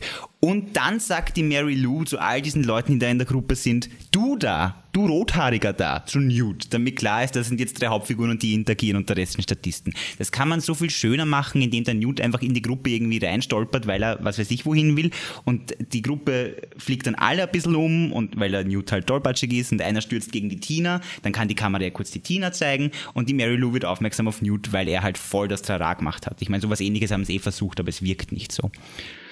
Das ist einmal das Erste. Einfach die Art und Weise, wie die Hauptfiguren etabliert werden, ist schlampig. Ich finde es schlampig. Das hat mir sehr leid getan. Was hältst du denn da, Hans? Es geht eigentlich genauso weiter in der Bank drinnen dann, als Newt aufsteht und dort, wo er gesessen ist, liegt auf einmal ein Alchemy-Ei. Ich meine, wie ist denn das gegangen? Der Koffer war halb offen. Der Niffler ist schon entkommen. Und dann fliegt genau ein Alchemy-Ei raus und stellt sich hin, dort, wo er gesessen ist, damit der Jacob das Alchemy-Ei finden kann. Aber ist dem Niffler vielleicht rausgefallen? Hat der Niffler mitgenommen, weil es Silber ist. Das wäre schön, aber der Niffler ist schon viel früher abposcht. Der ist ja abposcht, deswegen ist der Newt überhaupt in die Bank rein. Und dann ist der Newt aufgestanden und als hätte er das Ei gelegt, lag da ein Alchemy-Ei. Es hat so blöd ausgeschaut und er steht aber im Buch genauso blöd als im Drehbuch. Also wiederum Rowlings Schuld, was ich überhaupt nicht verstehe. Und dann kommt der Switcheroo. Jetzt bist gleich du dran, aber Nein, ich muss nein, mich red, noch red, grundsätzlich, grundsätzlich drüber aufregen, dass quasi einer der wichtigsten Plotpoints ein Switcheroo ist, damit dann der Muggel aus Versehen den Koffer öffnen kann. Ich hasse Switcheroos. Ich hasse, wenn einfach zwei Koffer genau gleich ausschauen und einer nimmt dann den falschen Koffer und dann beginnt der Plot. Was ist denn das für ein Plot-Element? Was ist denn das für ein Plot-Element? Das ist nicht ernst zu nehmen. Das hat, das hat, ich weiß nicht, ob Shakespeare das mal gemacht hat, aber wenn, dann wäre er wahrscheinlich der Erste gewesen und hoffentlich der Letzte. Weil das ist einmal originell und danach ist Fahrt, außer in irgendwelchen Kindercomics.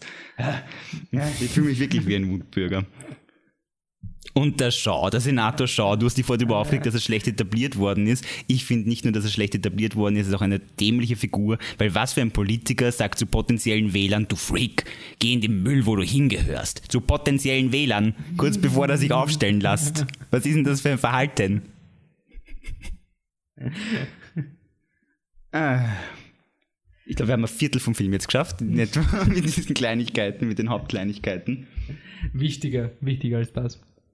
Ist der Affe der Meister des, Ja. Elder, des Zauberstabs? Ja. Der Affe, der den Zauberstab vom, vom Newt Scamander nimmt, ist jetzt quasi Na, jetzt nimmer, den Newt hat ihn zurückerobert. sicher? Er hat ihn nur wieder genommen. Der, Zauber, der, der, der Affe hat sich aus Versehen weggezaubert damit und dann hat der Newt ihn wieder genommen. Aber das heißt, der Affe hat ihn verwendet. Ja, der- Oder der- hat der, der Zauberstab da schon gegen den Affen rebelliert? Weiß ich nicht, weil der Affe keine Seele hat oder so. Was? Hat der Zauberstab der rebelliert, weil der Affe keine Seele hat und der ihn ah, filmtechnisch, was mich voll nervt, Ja. sind Szenen, in denen irgendwas etabliert wird in einer legeren Atmosphäre, wo ein normaler Mensch, der jetzt nicht so mit dem System zu tun hat, mit den Leuten redet, eben zum Beispiel der Ja. Kobold, und dann plötzlich gibt es einen Tapetenwechsel, um allen zu zeigen, dass die jetzt böse sind. Also es, es hängen immer so Wanted-Poster, Genau. glaube ich. Und zu dem Zeitpunkt werden die Hauptdarsteller schon gesucht, aber sie sollen sich noch sicher fühlen, aber damit dann instantan Unsicherheit ist, wechseln plötzlich alle Poster auf die Hauptdarsteller, was nach dem Motto, alle anderen Verbrecher sind freigesprochen worden oder so, also die, die gibt's nicht mehr oder sonst irgendwas. Und das sind so diese, das erinnert mich an die Xenophilius-Szene mit Voldemort, wo von einem Moment auf den nächsten alles ganz, ganz böse ist. Und vorher versucht der Film dir so unschuldig wie möglich eine Atmosphäre zu geben. Das war für mich so ein Ah, okay. Okay. Ah, shit. Ist zwar Wutbürger Corner, aber ich will noch was Positives anmerken. Ich hab's cool gefunden, dass der Jacob seine, ähm, seine Erinnerung verliert. Ich hätte nicht geglaubt, dass sie so weit gehen. Mhm. Er verliert es aber eh nur so halb, wenn man es ehrlich Eh, sind. Im Endeffekt ist eh wurscht, Ja. aber jetzt nur für einen Film gesehen, dramaturgisch, ist es schon mutig. Das stimmt. Natürlich wird's eh revidiert, weil alles andere wäre was komplizierteres, da kommen wir dann noch zum Department of Mystery später, aber das wollte ich noch anmerken, das war positiv. Äh, was nicht positiv war, dass nicht klar war, wann das Wasser wirkt. Oh Gott, dieses Furcht. Al- Allein, also okay, es ist ein Deus Ex Machina, aber das verzeihe ich Rowling manchmal, wenn sie sowas macht, weil es einfach Kannst lustig du mir erklären, was ein Deus Ex Machina ist? Weil wir haben bei unserem nächsten Arrival-Podcast werden wir auch über die Definition reden und ich weiß, also wann ist etwas ein Also Deus die Ex Machina? konkrete Definition ist schwierig, aber ein Deus Ex Machina ist quasi ein Objekt, das innerhalb eines Buchs zum richtigen Zeitpunkt, genau zum richtigen Zeitpunkt auftaucht, um ein Problem zu lösen. Unerwartet und meistens vorher unangekündigt. Und der Thunderbird ist eben ein klassisches Beispiel, weil du hast ihn vorher gesehen, aber du weißt nicht, dass der Zauberregen machen kann und dass er den Zauberregen mit Zaubertrank vereinigen kann, damit der dann irgendwas bewirkt. Das weißt du nicht. Das heißt außerdem nicht, sie haben dieses Problem, sie müssen ganz viele gleichzeitig obliviaten. Und schau, ich habe einen Thunderbird, der vom Himmel runterkommt und der kann Venom durch die Gegend schießen mit diesem Fläschchen und das löscht dann allerlei Erinnerungen. Das ist ein Deus Ex Machina, ein, ein, ein, ein Gott aus der Maschine. Ein fabrizierter Gott, die, ein fabriziertes Helferlein, das vorher nicht da war und das jetzt spontan aus der Aber Maschine die, die geholt wird. Boat Truckle wäre kein Deus Ex. Machina, weil es wird ja gesagt, der kann Löcher. Also Der, der, kann pickt Locks, genau. Okay. Der, Lock, der pickt Lock, äh, Locks, weil das sagt der Gnarek, deswegen will er ja unbedingt den Picket haben, diesen Boat Truckle. Und äh, Aber kurz darauf das macht es gleiche, oder du sagst einfach, das kann das Ding und in einer späteren Szene macht das Ding. Also wo ist der Unterschied? Eben an, okay, es war nicht angekündigt, aber angenommen, der Newt Scamander hätte gesagt, oh, ein Thunderbird, der kann Regen Na, erschaffen. angenommen, es wäre nie gesagt worden, dass der Bodrackel das kann, ähm, wäre es immer noch okay, weil es halt ein kleines Viech ist, das dann da reinkraxeln und da herummachen kann. Das ist ein kleines Viech. Beim Thunderbird, wenn der Newt einfach nur gesagt, der Newt hätte wirklich sagen müssen, dieser Thunderbird kann Regen zaubern, okay, hätte man noch akzeptiert.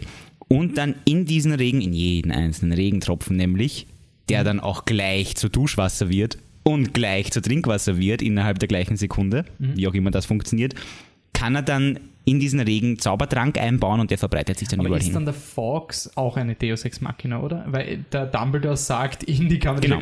uh, Phönixe, die sind urschnell, urstark, können große Lasten tragen und sind total treu. Also quasi alle Checklisten. Er erzählt schnell machen- alles, was er später machen wird. Es ist halt, äh, da könnte man beim Thunderbird die, ein. Ah, nein, könnte man nicht. Bei Fox hat man das Argument, das ist die Phönix-Mythologie. Also, das ist, erstens hat Ja, Rowling aber nur weil es wer anders, also nur geschichtsmäßig. es ist, es ist verwendet, okay, nein, wenn man den Hintergrund ausblendet, ist Fox meiner Meinung nach ein Deus Ex Machina, würde ich, würde ich tatsächlich so sagen. Okay. Ja, aber ähm, ich finde es mit von Hintergrund okay. Auch.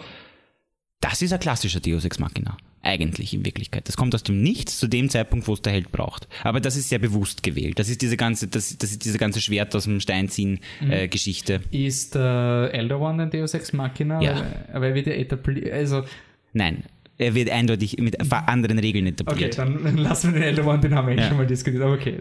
Aber beim Thunderbird ist vor allem eben auch das Problem, zu seiner Mythologie gehört ja, er kann Regen machen. Aber er kann nicht in diesen Regen einen Zaubertrank oder halt ein Gift einbauen, wo in jedem Tropfen dieses Gift ist, das sich dann sofort ins Trinkwasser ablagert innerhalb der gleichen Sekunde und dass aus irgendeinem Grund alle Auroren, die da spazieren gehen, auslässt. Sogar die Queenie braucht einen Regenschirm, damit sie nicht ihre Erinnerungen verliert. Aber die Auroren gehen spazieren und reparieren alles und weil sie Hüte aufhaben oder was? Aber da ist etwas, was wir vorher diskutiert haben, also off Mike, da wird ja ein Satz gesagt, dass Ah, ja. Zaubereranatomie ganz was anderes ja, ist. Die, die Phys Newt sagt nebenbei zu Jacob im Laufe des Gesprächs, wo er auch das Gift erwähnt, das müssen wir Rowling schon zugestehen, das ist alles nah beieinander klärt, damit sie irgendwie zusammenzugehören scheint, sagt er, you're a muggle, so your physiology is sli- slightly different. Okay, Das ist gut. wieder das Some Kind of Energy Ja. Field. So, es macht genau Ja. das und wenn es ein Problem gibt, dann macht es genau das Ja. andere. Ähm, aber was man an dem sagen, die, die, die Harry Potter-Fans haben sich über das No-Match aufgeregt ohne Ende. Ja, was Das ich war ja- überhaupt nicht verstehe. Das, da trete ich gleich wieder zurück als Wut- Wutbürger. Ich finde es interessant, dass diese Erwähnung mit der Muggel-Anatomie jetzt irgendwie voll untergegangen ist. Ich habe jetzt noch nicht großes. Und das ist etwas als Star Wars-Fan, das ist die Midichlorianer-Büchse, wenn du plötzlich anfängst, magische Dinge auf anatomische Level runterzubrechen, da werden die Leute plötzlich possessiv und sagen, aber nein, dann kann ich ja kein Zauberer sein und so. Ja, aber sie müssen ja, ich meine, es ist ja logisch, dass die Zauberer irgendwas anders haben Ja. müssen als die, und das, es kann ein Gen sein, das sich das sich ausprägt, Genau. auch beim Muggeln und sonst irgendwas. Aber ich bin überrascht, dass das noch nicht irgendwie so dieser ich J.K. Rowling für das volle Nazi-System ein und sonst irgendwie. Also es wirklich überrascht, dass das nicht, nicht mehr Wellen geschlagen hat. Andererseits erwähnt Newt wirklich mit seiner Eddie Redmayne Newt-Stimme so beiläufig, dass wahrscheinlich einfach keiner gehört hat. Bei der Snuschel und Ja. so circa. Okay, dann runter von unserer Seifenbox. Gehen wir schon runter? Okay, da Naja, wir sind schon von der Zeit her recht weit. Echt? Okay, passt, steigen wir runter. Ähm, ab ins Department of Mysteries. Jawohl. Department of Mysteries. Franchise, fünf Filme mindestens. Also Wie geht's weiter?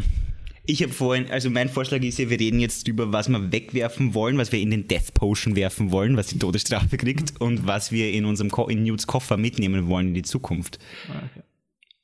Was wollen wir wegwerfen? ähm, ich will optimistisch mal sein. Ich will sagen, ich will alle Figuren mitnehmen. Ja.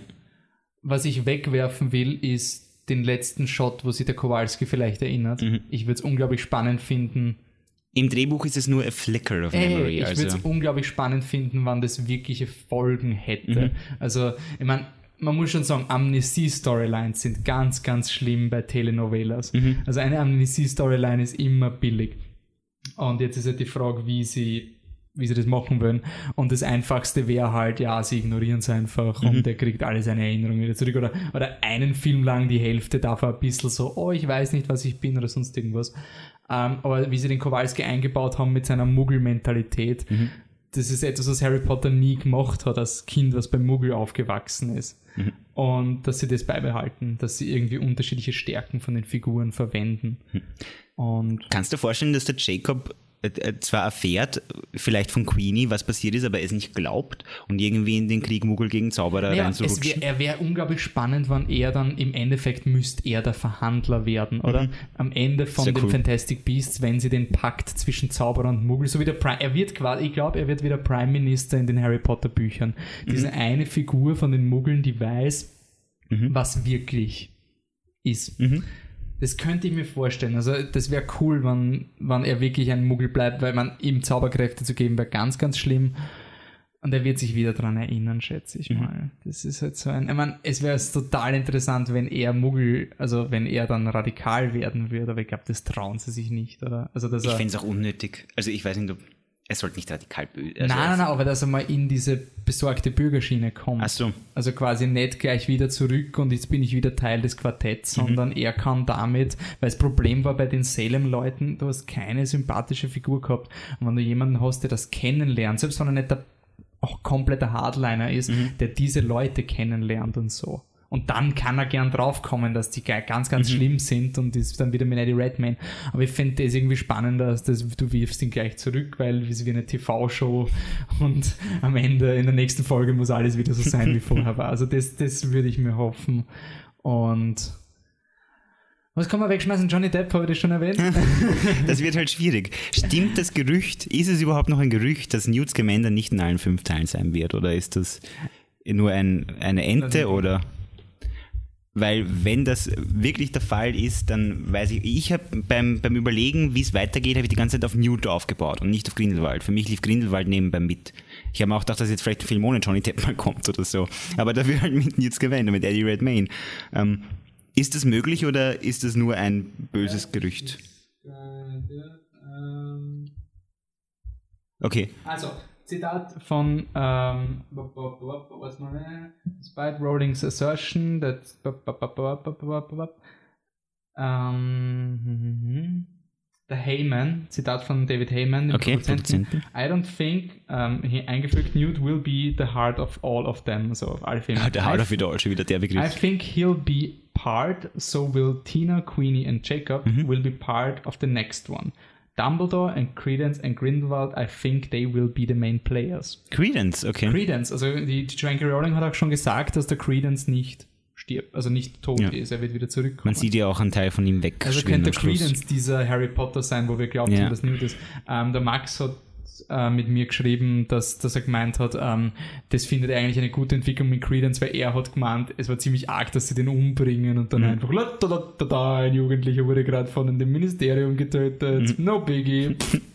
Kann da jemand bitte den Staub wegkehren von der U-Bahn-Station? Ja, der Umgang mit Tod war überhaupt komisch in dem Film. Ich meine, haben jetzt alle vergessen, dass der Shaw tot ist, dieser Senator, dass die... Ah, Der ist beim Duschen gestolpert. Ja, Entschuldigung. Ich glaube nämlich, da könnte ich gleich einbringen, was ich auf jeden Fall erwarte, nämlich der Shaw Senior, der Vater von dem verstorbenen Senator, sagt ja zu den Hexen und Zauberern, ich werde entblößen, wer ihr seid und was ihr tut. Und ich glaube, dass, es die, dass die Möglichkeit besteht, dass er auch nicht alles vergessen hat. Deshalb, weil dieses Gift ja nur schlechte Erinnerungen weglöscht. Das heißt, er vergisst vielleicht, was ein urcooler Plot wäre, er vergisst, dass sein Sohn tot ist, aber er merkt, ihm fehlt irgendwas Urwichtiges. Das wäre eine urtragische Figur. Wie schlimm werden das? Er hat Ich glaube nicht, dass sie die Eier hätten, so weit zu gehen. Also das wäre zu... Ach, glaub, das wär wäre schön. cool, das wäre total cool. Und dann kommt er langsam drauf, weil es für ihn eine gute Erinnerung war, dass er die Möglichkeit hat, sich zu rächen. Und deswegen erinnert er sich langsam wieder an das Ganze und so dann quasi. Dementor-Style, und- oder? Also Mehr inverser oder. Dementor eigentlich. Genau. So wie der Sirius aus Azkaban ausgebrochen Genau. ist. Und so, stell- so habe ich mir Teil 2 gleich nach dem Sehen von Teil 1 Das vorgestellt. ist halt interessant, weil der Teil 2 spielt anscheinend in Paris. Das ist wieder schade, ja. Was halt wirklich irgendwie so ein Aha. Wir hupfen ein bisschen durch die Gegend. Ja, aber was auch den Kowalski irgendwie Ja. schwierig macht. Naja, der zieht halt mit seiner Bäckerei nach Wien, weil dort werden Zuckerbäcker Paris. eher. Äh, nach, nach, nach Paris, weil dort werden Zuckerbäcker. Ist nicht Wien sogar erwähnt worden? Doch, sie haben doch Wien zweimal erwähnt. Vienna, echt? Ist nicht, ah, Entschuldigung, war ein anderer Film. Sorry, ich habe hab zwei Filme in letzter Zeit geschaut und da wird Wien zweimal erwähnt. Tut mir leid. Das war Jackie. Super Es, Film. es kommt daher, ach Gott, wie hat der geheißen? Wie heißt der, äh, äh, der Schweizer Envoy? Er heißt irgendwas mit Eber, logischerweise. Bitte, ich habe nicht gewusst, dass der Schweizer Envoy in diesem Film ist. Aber das ist das, was ich, was ich wieder schade fand. Äh, Sie zeigen ja die ganzen Ministeriumsleute aus unterschiedlichen Ländern und einer davon heißt Herr Eber irgendwas. Da steht irgendwo Eberstadt, Herr Eberstadt. Und die Pickery sagt zu ihm, er ist derjenige, der Grindelwald entkommen hat lassen. Und nachdem wir jetzt schon wissen, dass Grindelwald eigentlich mehr oder weniger Deutscher ist, das wäre halb etabliert durch Umstände, Gellert Grindelwald 1945 und so weiter, war halt der große Aha-Vergleich da. Ähm, war er dann aber in Durmstrang, was in oh Gott, Bulgarien ist. Bulgarien, ja. Und jetzt ist er auf einmal hauptsächlich in der Schweiz unterwegs oder was? Also da kann sich die Rowling irgendwie nicht entscheiden. Vielleicht ist das der Grund, warum die Filme Land wechseln die ganze Zeit, weil der Grindelwald so viele Stationen hat und Ja, ja, schon, ich jemand mein, kommt. Und ja, jetzt haben wir diese Department of Mystery. Ich glaube, ich glaube, das wird Full-Scale War. Also das wird Ja, das ist richtig- das ist richtig Weltkrieg. Und ähm, was halt jetzt für mich auch vom, vom Dramaturgischen fragwürdig ist, weil unterminierst du dann, ich habe immer die Regel bei den Fantasy-Geschichten, ich weiß nicht, ob es eine offizielle Regel ist, aber für mich ist immer, ähm, wenn ich einer Fantasy-Geschichte folge, gibt es immer die Main-Story, auch wenn es Mhm. Spin-offs gibt. Also Star Wars wäre halt Luke Skywalker und Rogue One gibt es halt auch und in der alten Republik, aber immer Luke Skywalker ist die Haupthandlung. Und es gibt immer einen Grund, warum wir genau dieses Fenster anschauen. Und bei Harry Potter war es halt der Sieg über den dunkelsten Zauberer, der je existiert hat. Der Krieg in Harry Potter war nie ein Fokus. Und wenn du jetzt den neuen Film so groß machst, unterminierst du dann nicht irgendwie Harry Potter? Wenn du einen Weltkrieg machst, was wahrscheinlich Ja. ist, dann ich weiß nicht, also es schaut schon so aus mit dem Internationalen und sonst irgendwas, dass sie Naja, unterminieren. Ich muss sagen, es ist ja trotzdem immer noch so, dass ich Harry Potter liebe wegen der Harry Potter vs. Voldemort Geschichte. Und gerade weil es kein Weltkrieg war, sondern so persönlich, hat Harry Potter bei mir einen ganz besonderen Platz im Herzen. Und wenn Fantastic Beasts es jetzt ganz anders macht, dann fällt es mir viel leichter, das zu trennen. Und dann fällt es mir auch viel leichter, Harry Potter weiterhin als die Hauptstory im Kopf zu nicht, behalten. ich, ich, ich habe eher Angst, dass sie Gefahr laufen, dass sie diesen mangelnden emotionalen Konflikt überkompensieren durch Ching Bum. Mhm. Also so, oh, das haben wir in Harry Potter nie gemacht. Wolltet ihr nicht auch schon mal einen Full-Scale War sehen, was das so richtig so ein bisschen in die, in die härter lauter teurer Schiene fallen? Weil man könnte den Grindelwald-Krieg genauso wie den Voldemort-Krieg als einen Guerillakrieg inszenieren. Aber ich, so wie das ist mit der Epicheit und sonst irgendwas und die Prequels müssen immer die, die Originalfilme toppen und das ergibt in den seltensten Fällen ergibt es Sinn und da ich habe Angst, also ich habe wirklich Angst, dass sie das kompensieren mit der Epischheit. Und hm. mh. Ja, doch, du hast recht, das kann, ist tatsächlich eine Gefahr. plus dazu kommt, wir sind beide keine Fans vom siebten Buch. Ja. Und das ist jetzt die Hauptstory. Das ist das Fundament, Das, ja. die Deathly, Deathly Hallows, Hallows der. Elder One, der ganze Scheiß wird wiederkommen. Und dann musst du denken, dann schaust du deine, deine epische fünf Fantastic Beasts Filme, die dann nicht mehr Fantastic Beasts Filme Mhm. heißen. Und dann wartest du und schaust dir Harry Potter, ich meine, es tut eh keiner, aber nur von der Idee her, wenn das eine Geschichte wäre, dann wartest du sieb, sechs Filme, bis wieder das eingeführt wird, was du kennst. Grindelwald ist eine Randnotiz in Harry Potter. Und da habe ich ein bisschen. Oder es sollen einfach, wenn sie den Mut haben, einfach wirklich zwei separate Geschichten sein. Das wäre natürlich sehr, sehr spannend. Ich, da muss ich gleich, ich habe nämlich gehofft, sie machen das Symbol einfach zum Grindelwald-Symbol. Weil das war es ja auch. Dieses Symbol ist auch einfach nur das Grindelwald-Symbol. Ja. Oder wird so verstanden geschichtlich. Ja. Bis ich das Drehbuch las, wo drin steht, The Deathly Hallows Symbol. Nämlich ohne Erklärung sogar Na, lustigerweise. sicher kommen die Deadly Hallows für jeder kennt. Also jetzt nur vom Marketingmäßigen w- macht Sinn, dass sie das pushen, weil das ist, das steht auch am Spielzeug drauf. Mhm. Es wird keinen Sinn machen, da jetzt eine neue Plakette Mhm. zu machen, sondern gleich Franchise-Branding. Und davor habe ich Angst, weil das verhindert halt, dass du einfach sagst, na gut, das sind zwei separate Filme. Also wenn es wirklich nur das Grindelwald-Symbol Mhm. wäre, dann sind es einfach zwei separate Geschichten aus diesem Universum. Ich glaube halt vielleicht bereiten sie die Zuschauer auch darauf vor, dass dann ein neuer Harry Potter Film kommt, weil sie sagen, hey, es hat eh schon, früher hat es auch Voldemorts gegeben, die haben halt Grindelwald geheißen, Deal with it, gibt einen neuen Voldemort, weil es war immer so bei Harry Potter, es kann irgendwie keinen achten Film geben, im Sinne von, es kann nicht noch jemand kommen, der noch böser ist als Voldemort. Wahrscheinlich. Naja, können, sie, sie können sich noch genug einfallen lassen. Sie können auch ins antike Griechenland zurück. Da gibt es Herpod the Foul, der hat den ersten Basilisken gezüchtet. Der war noch viel böser. Und den Alle, ersten Horcrux gemacht. Der ist noch viel böser als alle böse. anderen. Aber wenn wir noch ganz kurz bei den Deathly Hallows bleiben, dann müssen sie im zweiten, wenn Newt, Tina, Queenie und Jacob wirklich nur noch im zweiten Teil dabei sind, dann müssen sie da unbedingt noch was machen, damit sie die Elder One Story nicht komplett restlos versauen, weil gegenwärtig sie ist entweder Newt oder Tina oder Newts Swooping Evil der Master of the Elder Wand. Weil Grindelwald ist in dem Timeframe schon Master of the Elder Wand. Das ist ja seit er Jugendlicher Aber ist. er hatte nicht den Elder Wand, oder? Er hat Also- ihn nicht in der Hand, aber wir wissen ja, aus Ja. dem, wir wissen ja, jeder Zauberstab, Ja, den du ja, besitzt, wird stimmt. mit übergeben. Grindelwald wird am Schluss von Newt mit Hilfe des Sweeping, äh, des, des Swooping Evil quasi äh, niedergeworfen. Das heißt, Newt hat einmal, oder der Swooping Evil hat einmal über ihn besiegt, gesiegt theoretisch, wäre schon der Master. Außer es gilt Tinas Accio, mit dem sie äh, Grindelwalds Zauberstab zu sich holt. Spätestens Tina ist dann der Master of the Elder Wand. Und das müssen sie wieder rückgängig machen, damit der Grindelwald vs. Dumbledore Kampf stattfinden kann, außer, ui. Sie machen den gleichen Twist nochmal, oder? Also Also entweder sie machen den gleichen Twist nochmal und es ist so, es, es, man soll glauben, es ist Tina und es ist aber Newt oder umgekehrt oder es ist das Swooping Evil, wenn Rowling ganz mutig ist. Aber was mir jetzt gerade eingefallen ist, was ist, wenn Grindelwald tatsächlich während des Duells mit Dumbledore nicht der Master of the Elder Wand war, weil Tina gerade der Master war. Ja, schon. Und Das- die entscheidet sich dann in, Aber das, ah Gott, das regt mich so auf. Ja. Ich habe das schon in den Harry Potter Podcast gesagt, aber das war für mich immer so diese, Harry Potter ist eine Allegorie, nicht Allegorie, ich weiß nicht, wie ich es sagen soll, aber Harry Potter hat irgendwie den Anspruch für mich gehabt, eine, eine Moralgeschichte zu sein. ja. Die, Rowling hat schon immer gesagt, sie will das nicht, aber die zwar tief, viel Ja. komplexer ist und so und keine Märchengeschichte mit das ist die Moral, aber dass du trotzdem irgendwie der Meinung warst, da will dir jemand ein Grundverständnis vermitteln über moralische Werte. Und deswegen war für mich das Dumbledore gegen Grindelwald immer so das Setup, jemand, der glaubt, er ist der mächtigste aller Zeiten, wurde trotzdem besiegt. Und jetzt, Kinder, das ist der Grund. Das ist der Grund, warum ihr euch nicht von Bullies einschüchtern lassen sollt. Weil selbst wenn sie stärker sind, Mach Liebe, ist mir doch egal. Ja, Mach's was. halt Liebe. Aber das dann der Zufall ist, das ist halt, und wenn sie das nochmal machen, ganz, ganz, ganz, ganz, ganz böse. Und wenn sie es dann doch machen, dann hat zumindest der Dumbledore eine Rechtfertigung, dass er dem Harry alles überlässt, weil er so weiß, er hat, es hat ja, Ja, schon mal funktioniert quasi. So, ja, stimmt. Hätte ich ihm das sagen sollen, wie man gegen den Elder Wand ja, ankommt? Na, ich finde, das, das ist liegt auf der Hand. Das sage ich dem Snape und hoffe, dass er nicht getötet wird von einer giftigen Schlange. Oder wenn dann das Harry in der Nähe ist und Snape noch seine magischen Tränen hergeben kann. Dumbledore kennt sich schon aus. Ja.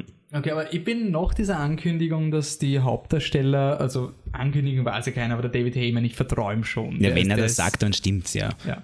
Und das war dann für mich schon ein bisschen ein Hypebreaker. Ja, ist ein Downer, ein extremer. Und weil für mich war es eher so, ah, ich finde es immer interessant, wenn sich Autoren in eine Ecke schreiben und die guten Autoren können das dann zum Vorteil verwenden. Also Stephen King hat ein Meisterwerk aus der Tatsache gemacht, dass er nicht Landkarten beschreiben kann und dass er nicht Zeit einhalten kann und das hat er zur Stärke gemacht. Und ich habe mir gedacht, okay, wie schreibst du den Newt Scamander rein? So alles andere wird jeder andere Drehbuchautor auch schreiben, dann machst du halt einen epischen Krieg. Aber wenn sie das mit Fantastic Beasts macht, dann ist es eine ure Challenge. Und dann, ja, sie nimmt den einfachen Weg. Es geht halt nicht dauernd um ihn. Ja. Und das, ich habe Angst, dass es zum Hobbit wird, weil den ersten Hobbit-Film habe ich verteidigt, den verteidige ich bis heute. Und ich, ich finde ihn noch immer gut, auch wenn ich ihn vorher kritisiert habe, der hat Schwächen, ich finde ihn immer gut. Und dann habe ich mich wirklich legitim auf den zweiten Film geschaut und da war ich enttäuscht. Und dann war es halt so, ja, was hast du denn erwartet? Das machen sie eh nur fürs Geld.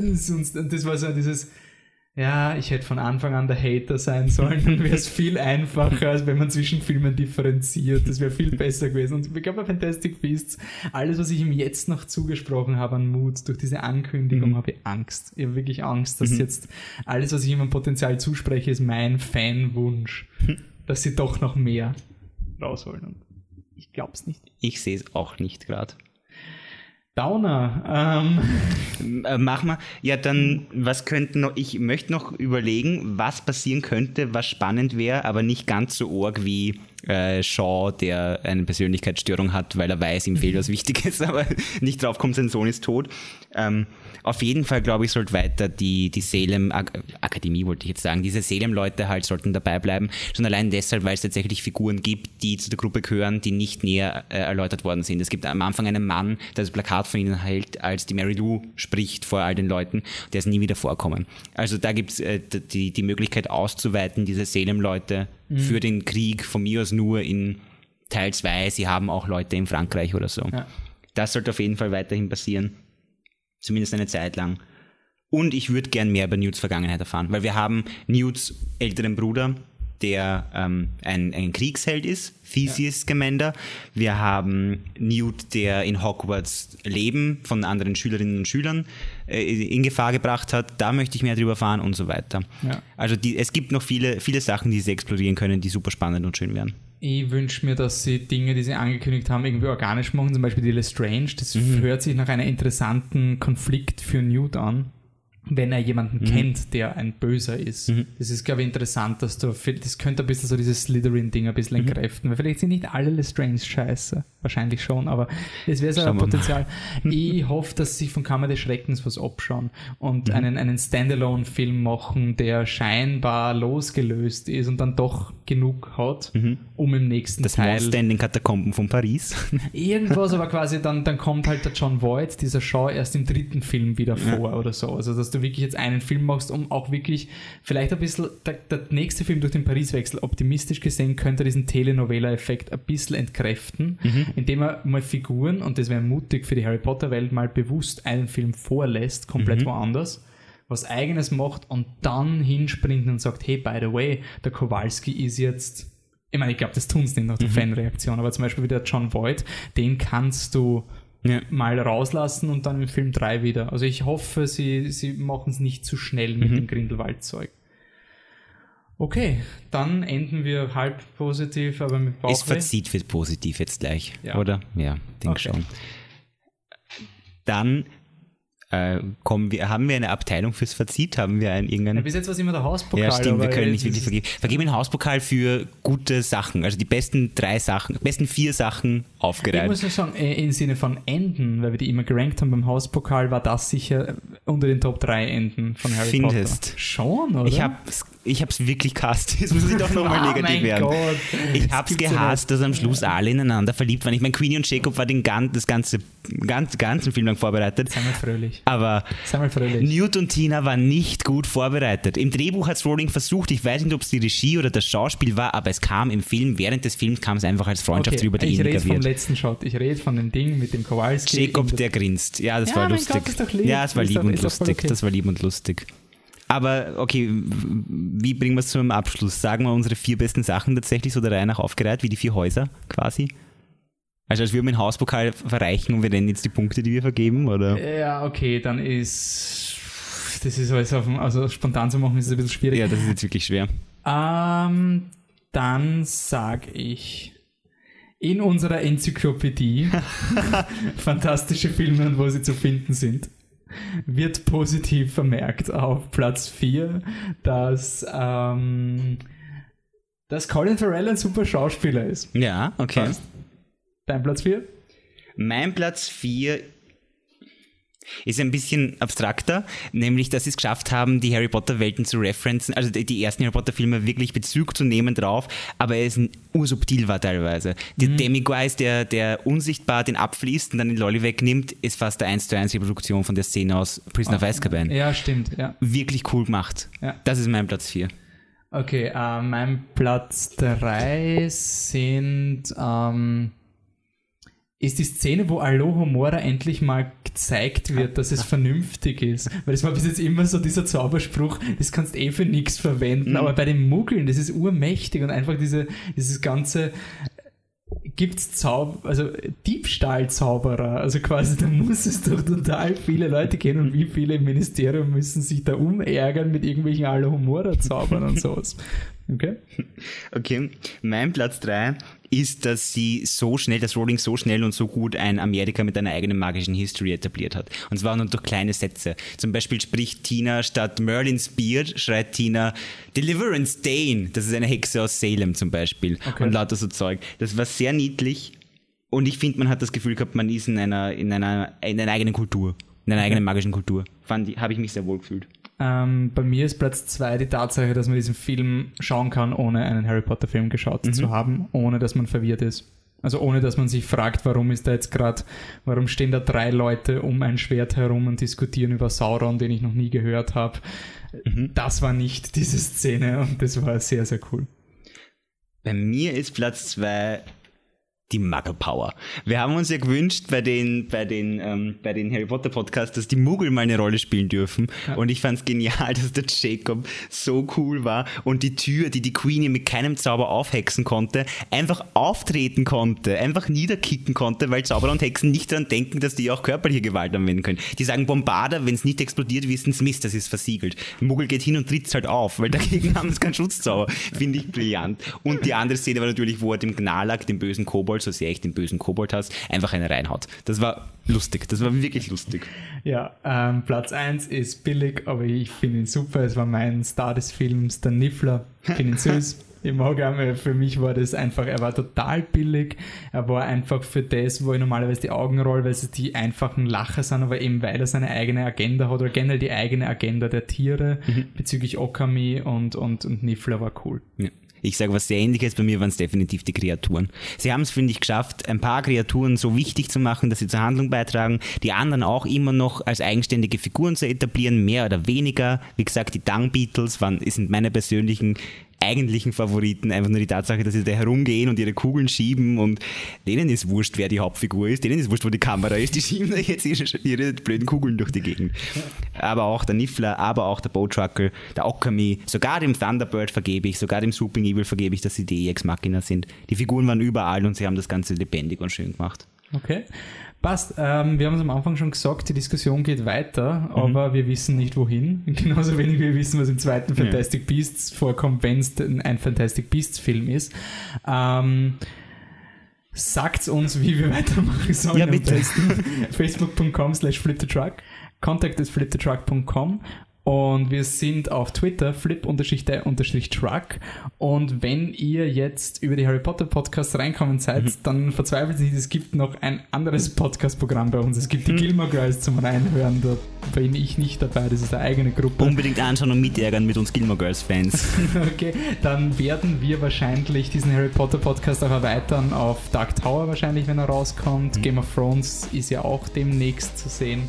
Und ähm, ja, dann sage ich danke fürs Zuhören, danke fürs Begleiten bisher. Ja. Danke Thomas für die Gerne. Wortspenden immer und die ziemlich detaillierte Recherchearbeit für einen Film, dass ich mir nicht die Arbeit machen Hast du ein muss. Foto gemacht von dem Ich habe ein? Foto gemacht, ja. Okay. Könnt ihr auf Instagram sehen, instagram.com slash flittertruck. Ein Foto von meiner Erarbeitung des Dreh Bearbeitung des Drehbuchs. Okay, danke fürs Zuhören. Ciao. Dankeschön, ciao.